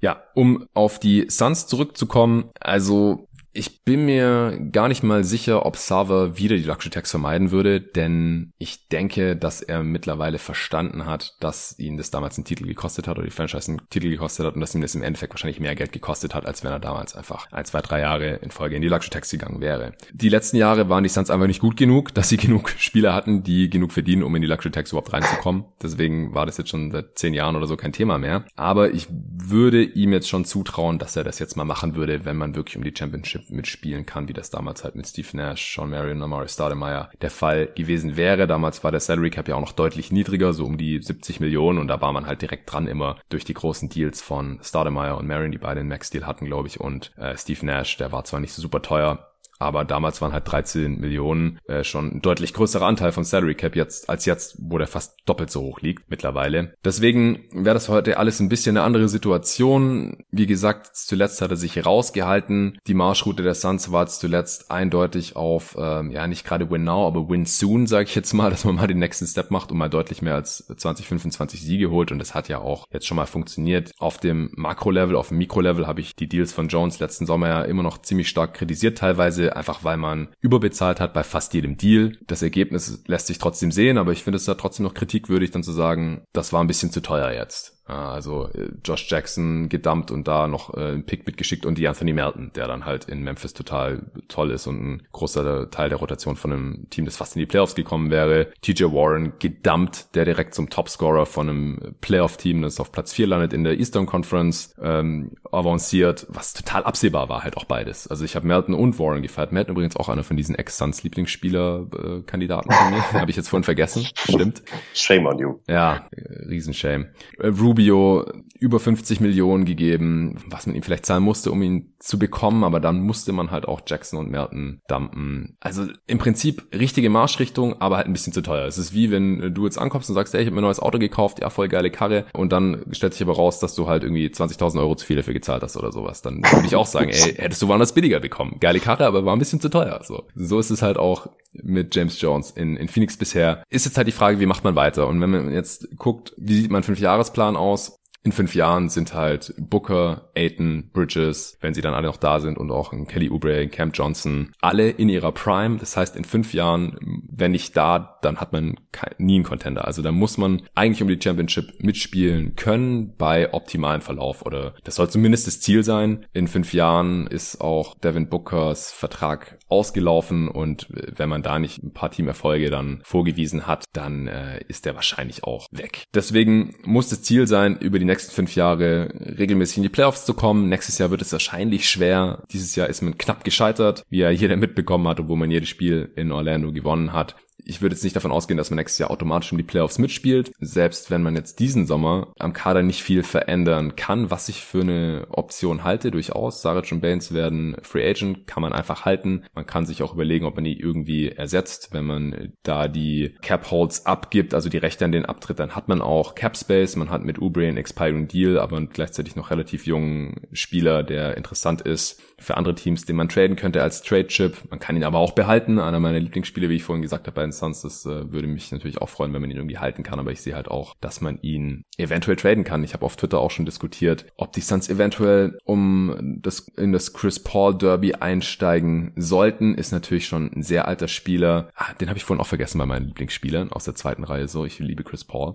Äh, und ich würde ihn halt auch gerne bei den Suns sehen, weil man halt gesehen hat, was er in Oklahoma City bewirkt hat wird halt auch immer älter. Deswegen äh, hat Tobi Bühner, da auch Kollege von GoToGuys.de, ziemlich vehement gegen diskutiert, äh, viel zu alt und wenn man da jetzt dann noch irgendwie Assets für abgibt, ich habe halt gesagt, irgendwie, ich meine, Rubio müsste halt in den Trade, um halt auch irgendwie annähernd an Chris Pauls riesiges Salary ranzukommen und man braucht ihn dann halt auch einfach nicht mehr. Chris Paul ist ein Upgrade spielerisch gegenüber Rubio, auch wenn ich ihn liebe. Kelly Oubre würde, wie gesagt, auch wehtun, aber das wäre dann halt so der Spieler, der vielleicht interessant ist für die Thunder, dass sie Rubio halt auch aufnehmen, der auch noch zwei Jahre Vertrag hat und dann halt vielleicht noch irgendwie äh, einen hochgeschützten Pick Pick oder irgend sowas. Weil ich denke halt, mit einem fitten Chris Paul hätte man halt schon deutlich größere Chancen, nächstes Jahr in die Playoffs zu kommen und das ist jetzt halt das Ziel. Wenn man jetzt weiter irgendwie versucht, Assets anzuhäufen und junge Spieler reinzuholen, jetzt auch mit dem Pick wieder und dann irgendwie einen 20-Jährigen draftet und sagt, ja, äh, mit dem können wir dann in, in vier, fünf Jahren vielleicht mal irgendwo oben mitspielen, wenn er was wird und wenn nicht, dann kommt man halt keinen Schritt weiter und dann hat man halt wieder Zeit verloren. Diese Zeit hat man jetzt halt, glaube ich, dann so langsam nicht mehr. Äh, Booker geht jetzt in seine sechste Saison halt auch schon. Und irgendwann muss man halt gewinnen. Also ich würde halt jetzt eher auf äh, weiter Richtung Win Soon und Win Now gehen. Man hat das Grundgerüst, man hat ein paar junge Spieler schon. Jetzt halt irgendwie gucken, dass man halt passende Ergänzungsspieler noch dazu bekommt. Ein, ein weiterer Star wird wahrscheinlich schwierig. Es sei denn, es ist halt so ein Allstar wie Chris Paul. Ähm, man muss jetzt halt mit dem Spielergerüst um Bridges, Booker, Aiton irgendwie bauen.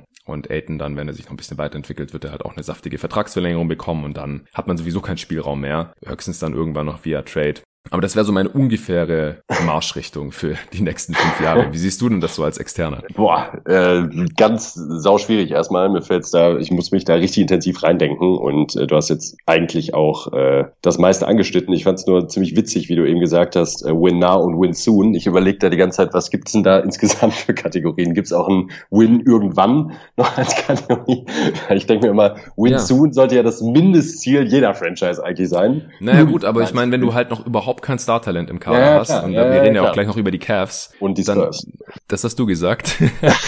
äh, dann, dann, dann gibt's kein Win Soon. Also Win Soon meine ich halt so, vielleicht nicht nächste Saison, sondern halt übernächste dann, Playoffs okay. oder okay. so. Und das sehe ich halt okay. bei manchen Teams gar nicht. Die können jetzt nee. gucken, dass sie erstmal die jungen Spieler entwickeln, noch was sie an, an einigermaßen wertvollen Werts haben, gegen Assets traden, also gegen andere junge Spieler oder gegen Picks. Und äh, wenn sind wir mal ehrlich, wenn man halt für einen Pick tradet, 2021 oder sowas, bis der Spieler dann da ist und bis der Spieler dann entwickelt ist und bis der dann irgendwann mal auch was zu Siegen beitragen kann, da können locker noch vier, fünf Jahre ins Land gehen. Das ist dann kein Win soon, sondern das ist halt einfach nur gerade Rebuild ja. oder, oder Retool, würde ich auch noch als Kategorie sehen. Man ja. hat schon ein paar Spieler, die man behalten will, aber man hat auch einige Spieler, die man dringend loswerden sollte. Äh, Spurs und äh, zu denen haben wir ja auch eine Frage bekommen. Wollen wir die als nächstes machen? Ja, machen wir doch direkt. Alles klar, der Stefan Winsberger fragt. Frage oder Fragen für Spurs Edelfan, Nico. Wo sollten die Prioritäten der Spurs in der kommenden Saison liegen? Rebuild oder Retool? Da haben wir schon wieder. Den jungen Kern von der Leine lassen und austesten oder DeRozan und Aldridge weiterhin melken und noch einmal um die hinteren Playoff-Plätze kämpfen. Welche Richtung präferierst du als Fan und welche denkst du werden die Verantwortlichen anvisieren? Wie denkt ihr, wird die nächste Saison ablaufen? Ah, das ist eine andere Frage. Ja. ja. das ist allgemeiner, da kommen wir dann auch noch gleich zu. Also erstmal Spurs. Was äh, würdest du da sagen? Also ich bin da, ich glaube, ähnlich wie äh, Tobi Bühner von ähm,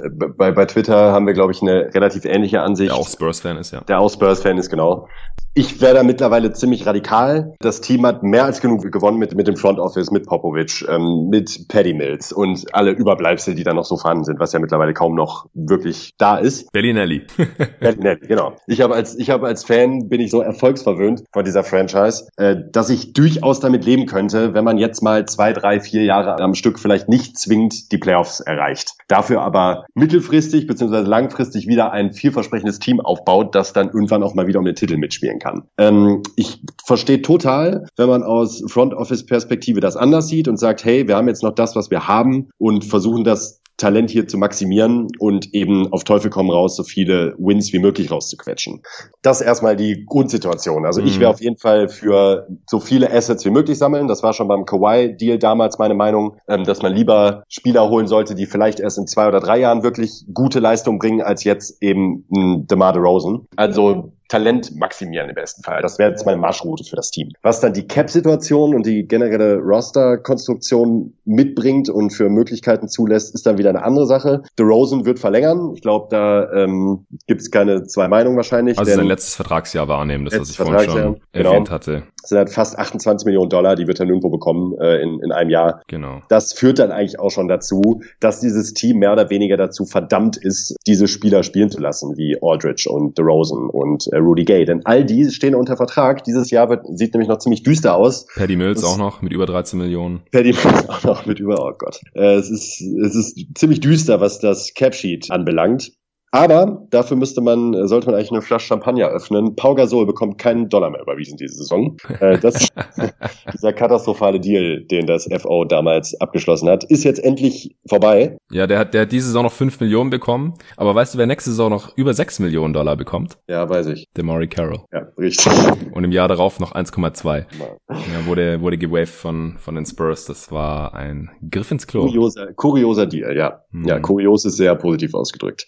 Trotzdem hat man natürlich jetzt auch in der Bubble gesehen, es gibt halt Spieler wie DeJounte Murray, wie Calvin Johnson, wie Derek White, wie Lonnie Walker äh, oder Lukas Hamanic, die im Roster sind, wo man eigentlich im Grunde nicht wirklich weiß, was man an diesen Spielern hat. Und die würde ich jetzt einfach mal spielen lassen, wie das in der Bubble auch der Fall war. Das macht zumindest als Fan, hat das überwiegend echt Spaß gemacht, diesen Spielern zuzugucken. Und es macht immer mehr Spaß, jungen, teils vielversprechenden Spielern zuzugucken, als alternden Halbstars, wie jetzt noch DeRozan oder LeMarcus Aldridge. Nicht, dass die beide nicht sicherlich auch ihren Wert hatten, aber ich habe da halt nichts von als Fan. Das gibt mir nichts. Außerdem hat man jetzt eh die Playoffs verpasst, das erste Mal hm. seit 25 Jahren. Dann ist auch egal, wenn man sie nächstes Jahr wieder verpasst. Dieser Streak ist gerissen und äh, ja, ich weiß nicht, ob das so radikal ist. Würde mich mal interessieren, wie du das siehst, so gerade auch als Kontrahent der Spurs mit äh, mit Phoenix.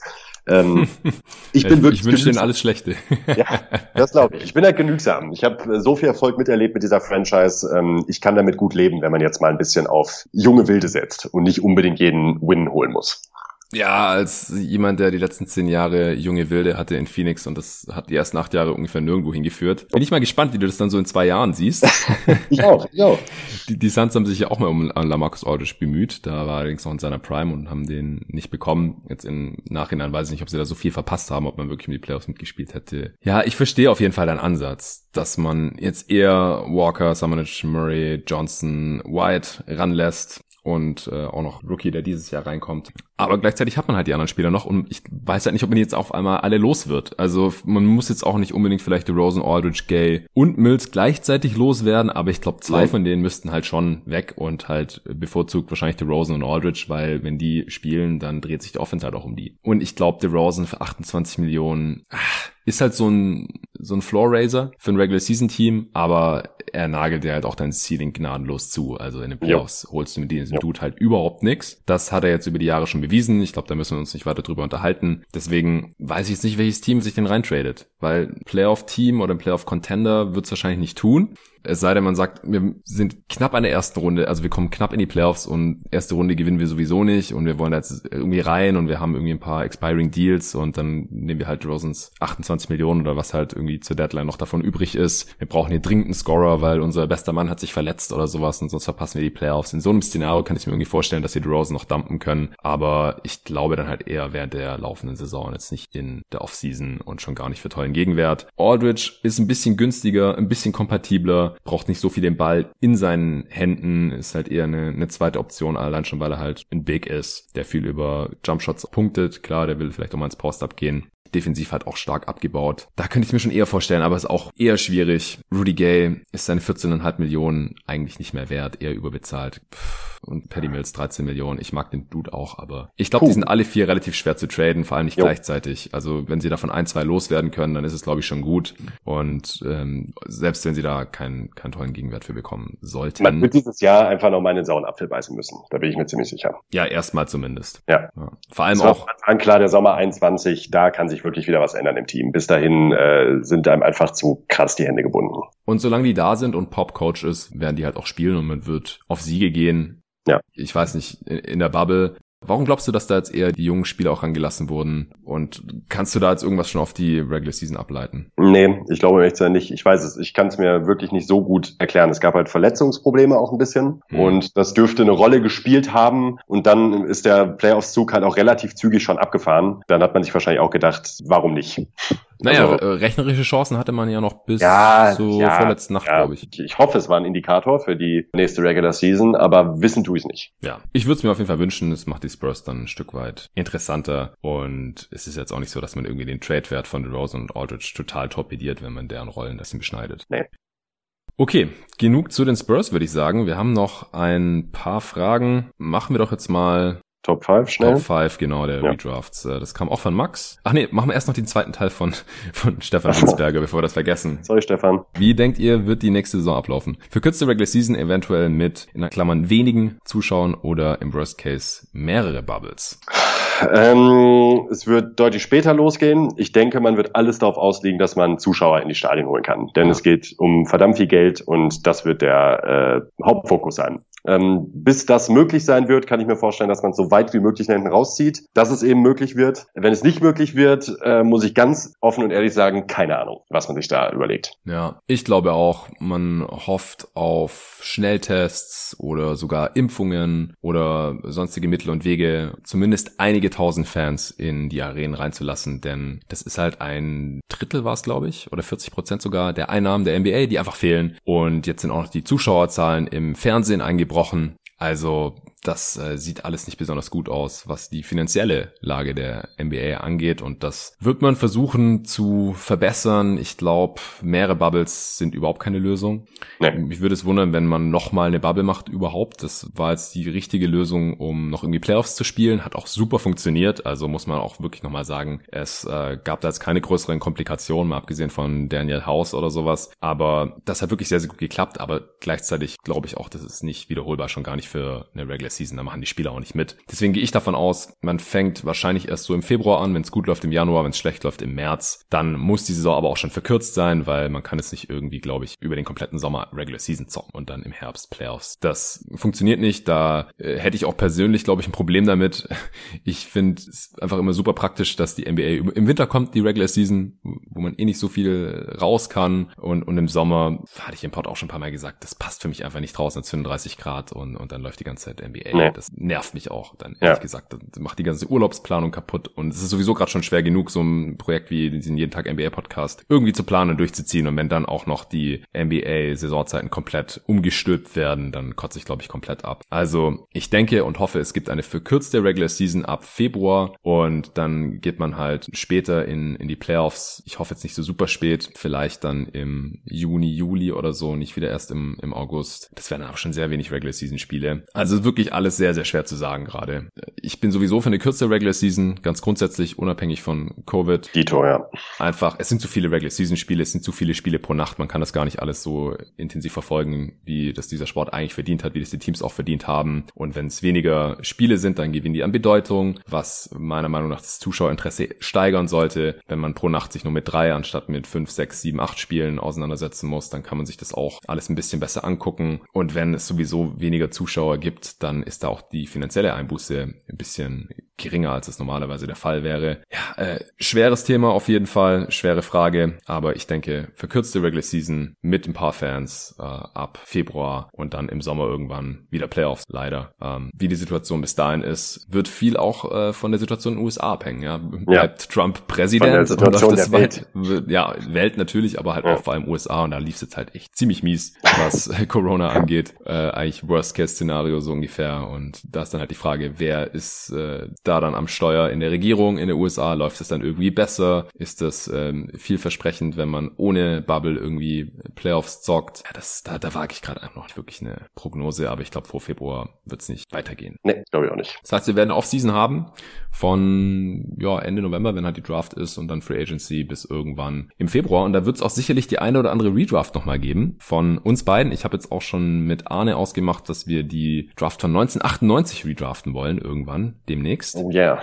Da haben wir beide auch mega Bock drauf. Äh, also mit Arne mache ich da vielleicht noch ein paar 90er Drafts oder die 2000, 2001 und 2002er Jahrgänge haben wir auch noch nicht gemacht, weil wir beide da die NBA noch nicht so intensiv verfolgt haben, wie wir das ab 2003 gemacht haben. Arne aber schon und die Karrieren der Spieler, die jetzt zum Beispiel 98 gedraftet wurden, die habe ich ja dann auch größtenteils sehr intensiv verfolgt. Von daher ist es auf jeden Fall machbar. Wir können dann noch weitermachen ab 2011, aber jetzt schauen wir uns erstmal unsere Top 5 bis 10 Spieler hat er geschrieben, alle Redrafts, der Max, die Fünf. ihr bisher gemacht habt. Wenn das den Rahmen sprengt, ist auch nicht schlimm, wenn ihr das nicht auf die Agenda nehmt. Ja, wir haben uns kurz überlegt, ob wir einen extra Pod dazu machen wollen. Dann haben wir aber realisiert, dass wir über die Spieler und über die Cases für die Spieler ja eigentlich in diesen ganzen einzelnen Redrafts schon genug gesprochen haben. Also wir haben über manche Spieler teilweise irgendwie 20, 30 Minuten gesprochen, vor allem über die, die wir jetzt hier gleich draften werden.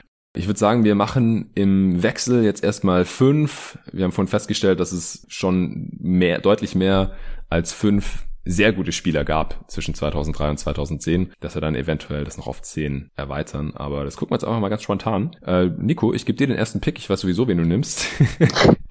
wen würdest du an 1 draften? Völlig unerwartet aus dem Nichts LeBron James. Ja, gibt's keinerlei Widerrede. Er zementiert ja gerade auch mal wieder fleißig seinen Status als bester Spieler, zumindest seit 2003 und zwischen 2003 und 2010. Auch auf jeden Fall. Es gibt noch einen anderen guten Spieler, den ich jetzt hier gleich an zwei nehme. Wie gesagt, wenn ihr unsere Meinung zu LeBron hören wollt, seiner Karriere, dann checkt die Redraft von 2003. Die kam im April, glaube ich, irgendwann raus. Findet ihr dann schon. Könnt ihr auch in die Suche eingeben. Jeden Tag NBA Redraft 2003. Dann findet ihr das. Da ist LeBron natürlich wenig überraschend auf 1 gelandet. An 2 nehme ich Kevin Durant, der in unserer Redraft der mhm. Class von 2007 auf 1 gelandet ist. Ist einer der besten Scorer aller Zeiten.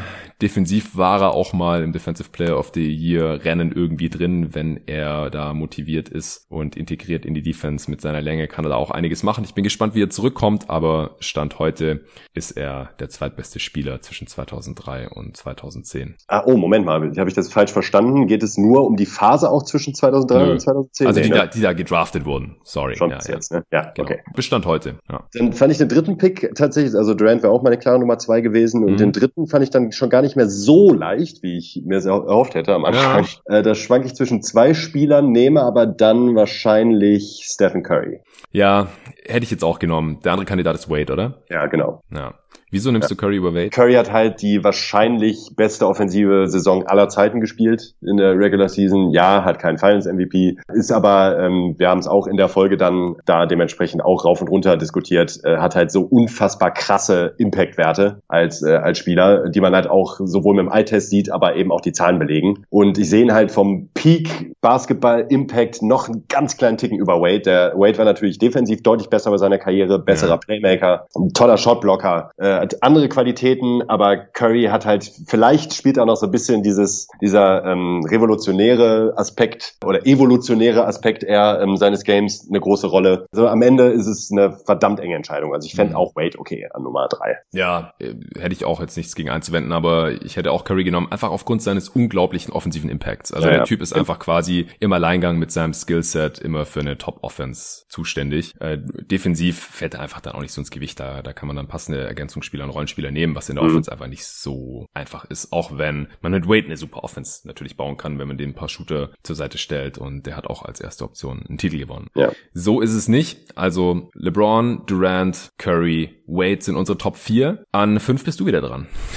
ist nicht fair, weil du beide ja, Kandidaten ja, ja, gewählt hast, aber. Nehme ich an 5 äh, Chris Paul. Ja, hätte ich jetzt auch genommen. Wir haben einfach äh, einen sehr, sehr ähnlichen Geschmack, was die Spiele angeht. Ja, Chris Paul sehe ich auch noch mal ein Stückchen über allem, was jetzt als nächstes kommt. Ja. Ist hat einfach auch ein Playoff-kompatibleres Skillset als jetzt James Harden zum Beispiel, ja. den ich als nächstes nehmen würde. Ich Klar, auch. mehrfacher Regular Season MVP, Topscorer von einem anderen Stern und so, aber ich glaube spätestens dieses Jahr hat man es halt wieder gesehen in den Playoffs. Bringt er diese Leistung einfach nicht so. Chris Paul hatte natürlich auch unglaubliches Verletzungspech in äh, den Playoffs dann immer, wenn er mal einen tiefen Run hätte machen können, aber in der Regular Season war er jetzt halt nie der Scorer, der Harden war und deswegen auch nie so ganz oben in den MVP-Konversationen, wobei er da ja auch mal äh, auf Platz zwei gelandet ist, schon in New Orleans damals, hinter Kobe, in jungen Jahren noch. Also auch ein, ein heftiger Spieler, immer direkt gut für, für eine Top-Offense und halt auch defensiv mit einem riesigen Impact, gerade für einen Spieler, der so 1,80 ungefähr ist. Ja.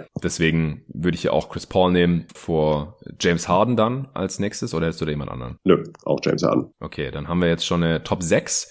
Äh, machen wir kurz noch die 10 voll, oder? Zumindest die nächsten zwei. Ja, aber mit der genauen Reihenfolge tue ja, ich mich jetzt Okay, wer, dann, dann hauen wir jetzt mal noch raus, wer jetzt noch so als nächstes kommt. Also White Howard kommt in Frage auf jeden Fall, jetzt langsam. Ja, auf jeden Fall. Der kommt in Frage, mehrfacher Defensive Player of the Year, erste Option von einem Contender- und Finals-Team. Paul George. Paul George, Blake Griffin. Genau, Russell Westbrook. Russell Westbrook ja. Ja, das ist so, wären so die ja. nächsten Kandidaten, würde ich auch ja. sagen. Äh, Kamala Anthony, ja. Chris Bosch, äh, dann kommt irgendwann auch äh, Kyle Lowry noch oder Lamarcus Aldridge, den wir vor gedraftet haben tatsächlich. Marcus Saul, äh, Kevin Love als Exception in Minnesota auch nicht zu verachten, auch wenn es nie für die Playoffs gereicht hat. Absolut.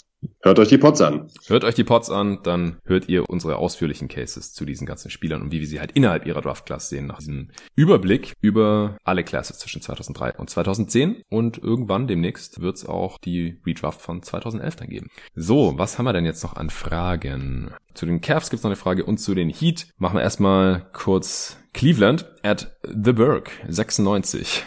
Was müssen die Cavs in der Free Agency und Draft tun, damit sie wieder vorankommen? Sollten sie die Combo Garland-Sexton auflösen? Und das hat mich dran erinnert, dass äh, der gleiche User schon mal eine ähnliche Frage zu den Cavs gestellt hat. Und im Prinzip hat sich da jetzt aber im letzten Dreivierteljahr oder so nicht so viel dran geändert. Ich würde dich erstmal nach deinem Take fragen. Was müssen die Cavs machen, um aus ihrem Loch rauszukommen?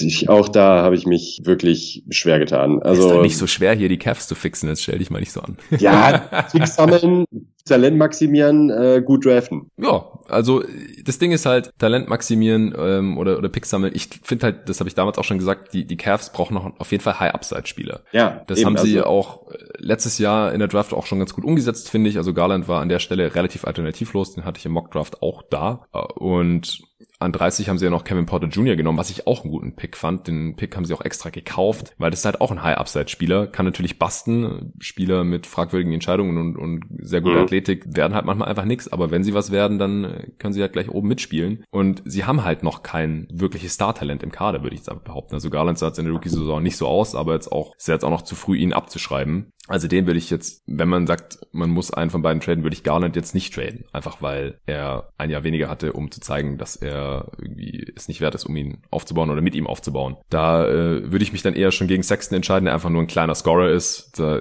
ist für mich das Ceiling eigentlich eher, weiß nicht, so Lou Williams Sixth Man mäßig. Ist nicht der Playmaker für andere und auch defensiv bin ich jetzt nicht so überzeugt von ihm. Äh, Scoring-mäßig hat er sich jetzt hier schon ziemlich gut entwickelt, aber ist auch kein Spieler, um den ich aufbauen würde. Also auf gar keinen Fall. Und beide zusammen nee. funktioniert halt nur so ein kleiner, relativ defensiv schwacher Backcourt. Das funktioniert nur, wenn die dann offensiv auf Lillard, McCollum-Level agieren. Und das sehe ich jetzt halt gerade auch nicht. Deswegen ist schwierig. Ich denke. Immer BPA auch picken, auch wichtig. Ja, genau. Also, also, wenn es der beste Spieler an der Position für die Cavs in, in der kommenden Draft ein Point Guard ist, dann würde ich den wieder nehmen. Weil weder Garland noch Sexton sind Spieler, wo ich sage, nö, nö, die, die habe ich schon, ich bin jetzt die nächsten zehn Jahre abgesichert auf dieser Position. Ist nicht der Fall. Blöderweise hat Cleveland jetzt nur den fünften Pick, obwohl sie die zweitwenigsten Siege in der Liga hatten oder die zweitschlechteste Bilanz hatten nach den Warriors. Also auch noch Lottery-Pech gehabt hier. Und ja, ich bin jetzt noch nicht so tief in der Draft-Class drin, dass ich sagen könnte oder hier irgendwelche Empfehlungen aussprechen könnte, ich auch nicht. wen die Cavs hier an fünf picken sollten. Das kommt alles dann nach den Finals langsam, nicht direkt, sondern dann eher im November. Da werde ich mich dann auch intensiv hier im Podcast bei Jeden Tag NBA mit der Draft Class 2020 nochmal beschäftigen. Ich hatte ja vor fast einem Jahr jetzt schon mal Pods aufgenommen mit äh, den Kollegen von GoToGuys.de, mit den Draft-Experten äh, Torben Adelhardt, äh, Julian Barsch, Tobi Berger. Tobi Bühner hätte auch Bock mal über die Prospects zu reden. Auch unser Kumpel David ist da schon relativ tief in die Class eingestiegen. Ich nicht, äh, gebe ich ganz offen zu. Ich kenne die Namen. Ich habe mir natürlich auch den Content reingezogen von denen, aber jetzt kann das noch keine eigenständigen Urteile fällen und das äh, kommt dann aber alles im November auf jeden Fall noch. Ja, ist nicht schwierig äh, für die Cavs auf jeden Fall. Free Agency ist auch so eine Sache. Drummond wird sicherlich genauso wie DeRozan sein äh, letztes Vertragsjahr wahrnehmen. Ich meine auch, dass er das schon angekündigt hat und dann haben die Cavs halt auch keinen Cap Space und sie sind halt auch gar nicht in der Situation, wo sie jetzt gerade irgendwie einen großen Free Agent an Land ziehen sollten, weil nein, auf keinen Fall. Sie sind in dieser, sie sind in der Rebuild-Phase, nicht in der Retool-Phase, ähm, denn um Kevin Love und Andre Drummond braucht man, glaube ich, selbst in der Eastern Conference nicht großartig retoolen. Also das würde schon im Wunder gleichkommen, wenn die in der nächsten Saison mit Love, Drummond, Larry Nance Jr. und dann halt äh, Sexton Garland, Exum und J.D. Osman irgendwie um Platz 8 mitspielen können. Also das glaube ich im besten Willen nicht und wenn dann haben sie da halt langfristig auch nichts von, weil die brauchen nächstes Jahr nochmal einen hohen Pick, Gottverdammt. Ihr könnt es ja in einem Jahr nochmal bei LeBron probieren in der Free Agency. Double Comeback. Ich glaube, da haben sie dann frühestens eine Chance, wenn äh, Bronny ja, in die NBA ja. kommt und dann die Cavs zufällig Bronny draften können, der ja auch in äh, Ohio geboren ist damals. Das äh, wäre dann so ein bisschen eine Wiederholung der ja. Geschichte damals und dann bekommen sie vielleicht auch LeBron als Free Agent dann nochmal oder sowas. Aber das ist sehr ferne Zukunftsmusik und bis dahin sieht's für die Cavs, glaube ich, auch noch relativ schwarz aus die nächsten Jahre. Also wenn The Burke 96 Cavs-Fan ist, dann, dann tut er mir ein bisschen leid, aber da muss man halt durch. Da muss man durch. Letzte Frage von Ed Lamble7. Hi Jonathan, ich feiere deinen Pod so schon hart, aber die Folgen in letzter Zeit mit den Gästen sind nochmal next level. Meine Frage, wie seht ihr die Zukunft von Miami? In Klammern realistisch nächste drei bis vier Jahre. Ey, dass die Leute halt auch immer gleich so weit in die Zukunft gehen. Ey, guck mal, was in der NBA sich alles verändert in drei, vier ja. oder sogar fünf Jahren. Das kann ja. kein Mensch vorhersagen, aber wir probieren es trotzdem. Entwicklung des aktuellen Kaders, potenzielle Änderungen in der Offseason und wie wichtig sind Spieler wie Myers Leonard für das Team? In Klammern immer positiv und redet viel auch von außen, egal ob er spielt oder ein DNP bekommt. Ja, das waren jetzt wieder mehrere Fragen auf einmal, vier Stück insgesamt. Zukunft für Miami. Eher rosig aktuell. Jo, auf jeden Fall. Gute Talente im Kader, überwiegend gute Verträge, ähm, Potenzial ist eigentlich viel dabei, was man sich so wünschen kann, könnte für eine Franchise. Und jetzt halt nicht auch nicht überperformt, aber eben über den Erwartungen performt auf jeden Fall. Und äh, viele Spieler mit günstigen Verträgen, die schon echten Input zeigen in den Playoffs, wo bemerkt, in den Finals teilweise sogar. Ja. Das sieht sehr vielversprechend aus. Ja, würde ich auch sagen, das also ist die jetzt schon optimal für Miami. Klar. Ja, ja, klar. Also, Besser geht's. Erfolg in den Playoffs und da ist auch noch zwei Spiele gewonnen, vielleicht werden es sogar drei oder vier, ist ja nicht ausgeschlossen. Schon sehr, sehr sexy, auch als Franchise an sich. spielen natürlich in Miami, nicht am South Beach, ja, das lese ich immer wieder oder höre irgendwo, ja, Miami, South Beach. Also South Beach ist ein Stadtteil von Miami, das ist der südliche Teil von Miami Beach, aber da spielen die Heat ja nicht. Die spielen ja Downtown, also am Festland, da ist auch die Arena. Also war auch damals Quatsch von LeBron zu sagen, take him to South Beach.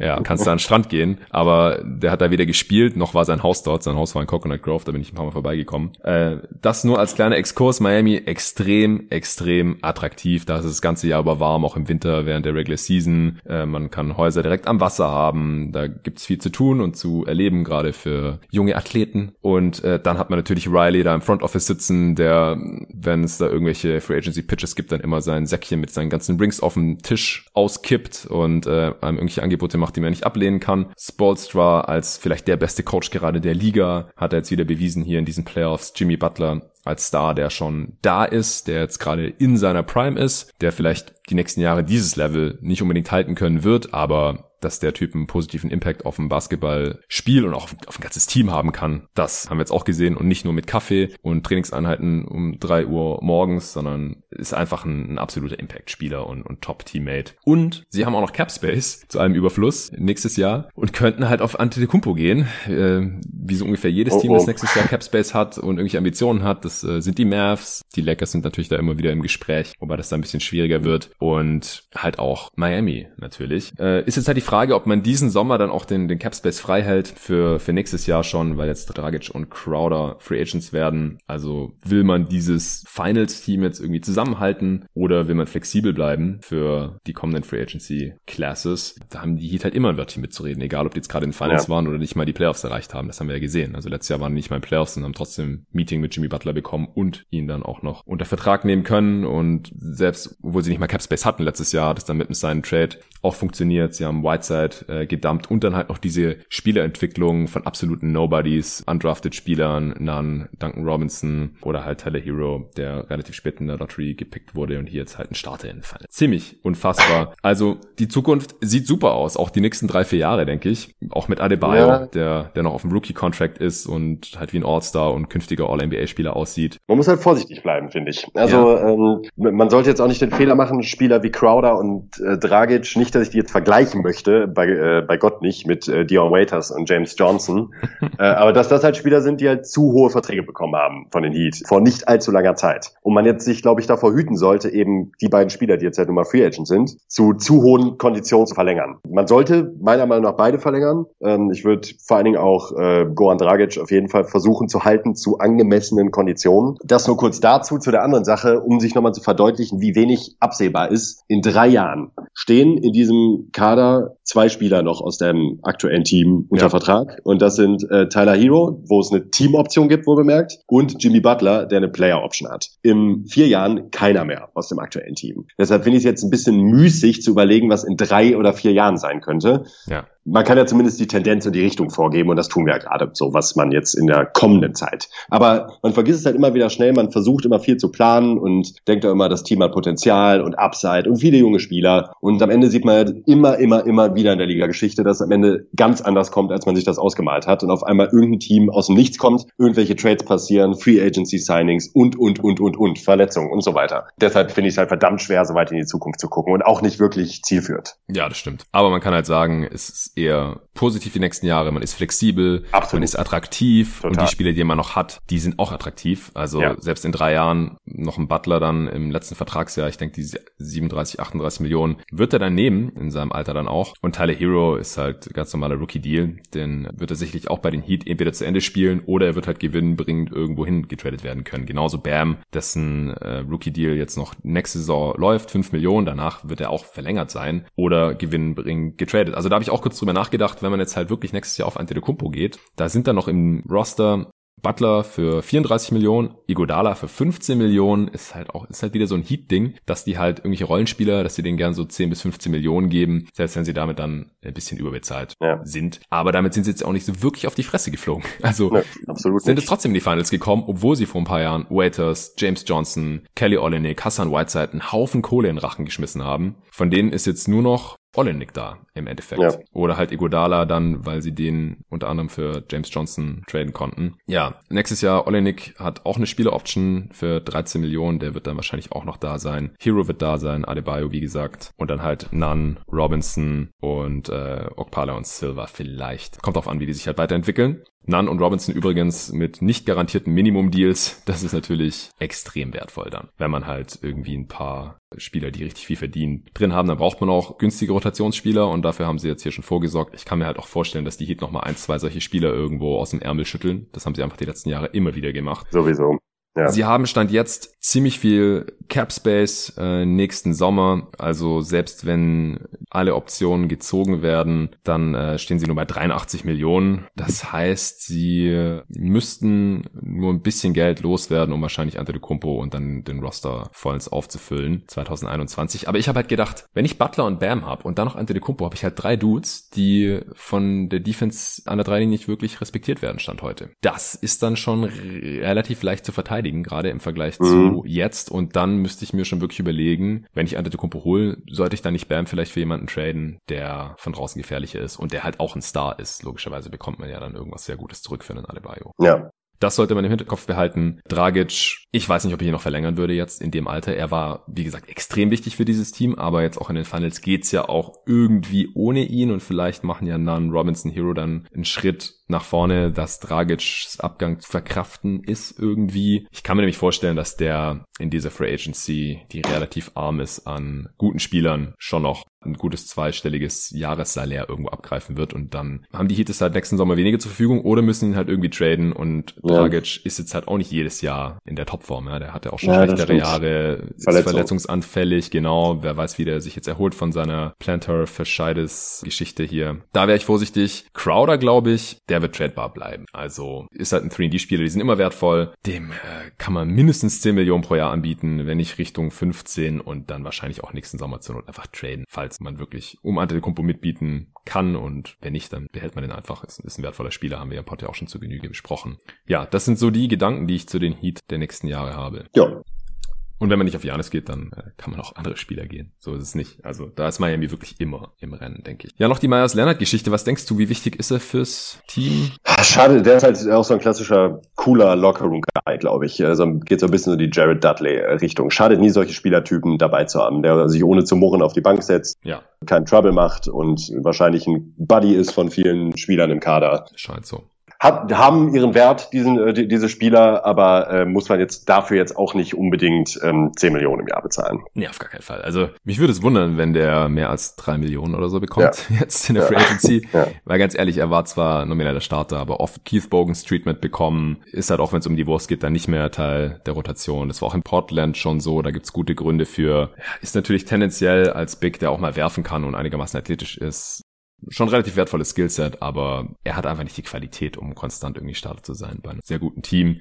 Und ich finde sein Einfluss durch das Reden und Anfeuern und einfach guter Teammate sein, das ist immer sehr schwer zu bemessen, gerade von außen, ja. gerade hier von Deutschland aus. Äh, wir haben mit niemandem gesprochen, wir waren nicht im Locker Room, Room, schon gar nicht in der Bubble oder sowas. Ist auf jeden Fall positiv, aber wie viel es wert ist oder wie es jetzt laufen würde, wenn der nicht da wäre, keine Ahnung. Also ich glaube einfach, dass letztendlich Star-Talent und Erfahrung und Coaching und halt auch die Skills, die die ganzen Ergänzungsspieler haben, alles noch wichtiger ist als so ein Dude, der von der Bank motiviert. Auf jeden Fall. Das ist meine Einschätzung. Ja. Und das andere haben die Heat auch alles. Gut, ich glaube, wir haben alle Fragen, oder? Ich glaube auch. Nichts übersehen. War ein geiler Pod auch. Aufnahme ging jetzt auch wieder ziemlich lang, ist eine ziemlich lange Folge geworden. Ich weiß nicht, vielleicht mache ich sogar zwei Teile draus. Mal sehen, aber auf der anderen Seite haben wir auch genug Content jetzt die nächsten Tage, dadurch, dass die Finals weitergehen. Die Analyse kommt Montagmorgen und dann wollen wir beide auch mal noch über NBA 2K21 sprechen, denn das haben wir zu Genüge gezockt, als du hier warst und haben da noch ein paar Gedanken zu, zu Current Gen und was wir uns auch von 2K21 auf der nächsten Konsolengeneration wünschen wünschen würden. Da gibt es auch wieder ein Goodie für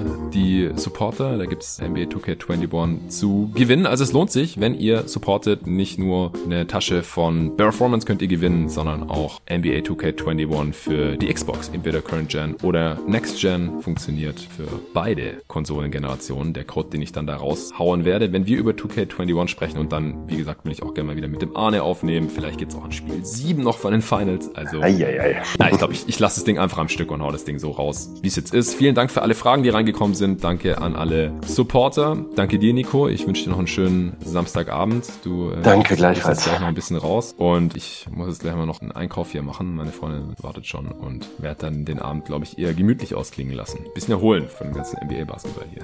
Ja. Also, bis zum nächsten Mal.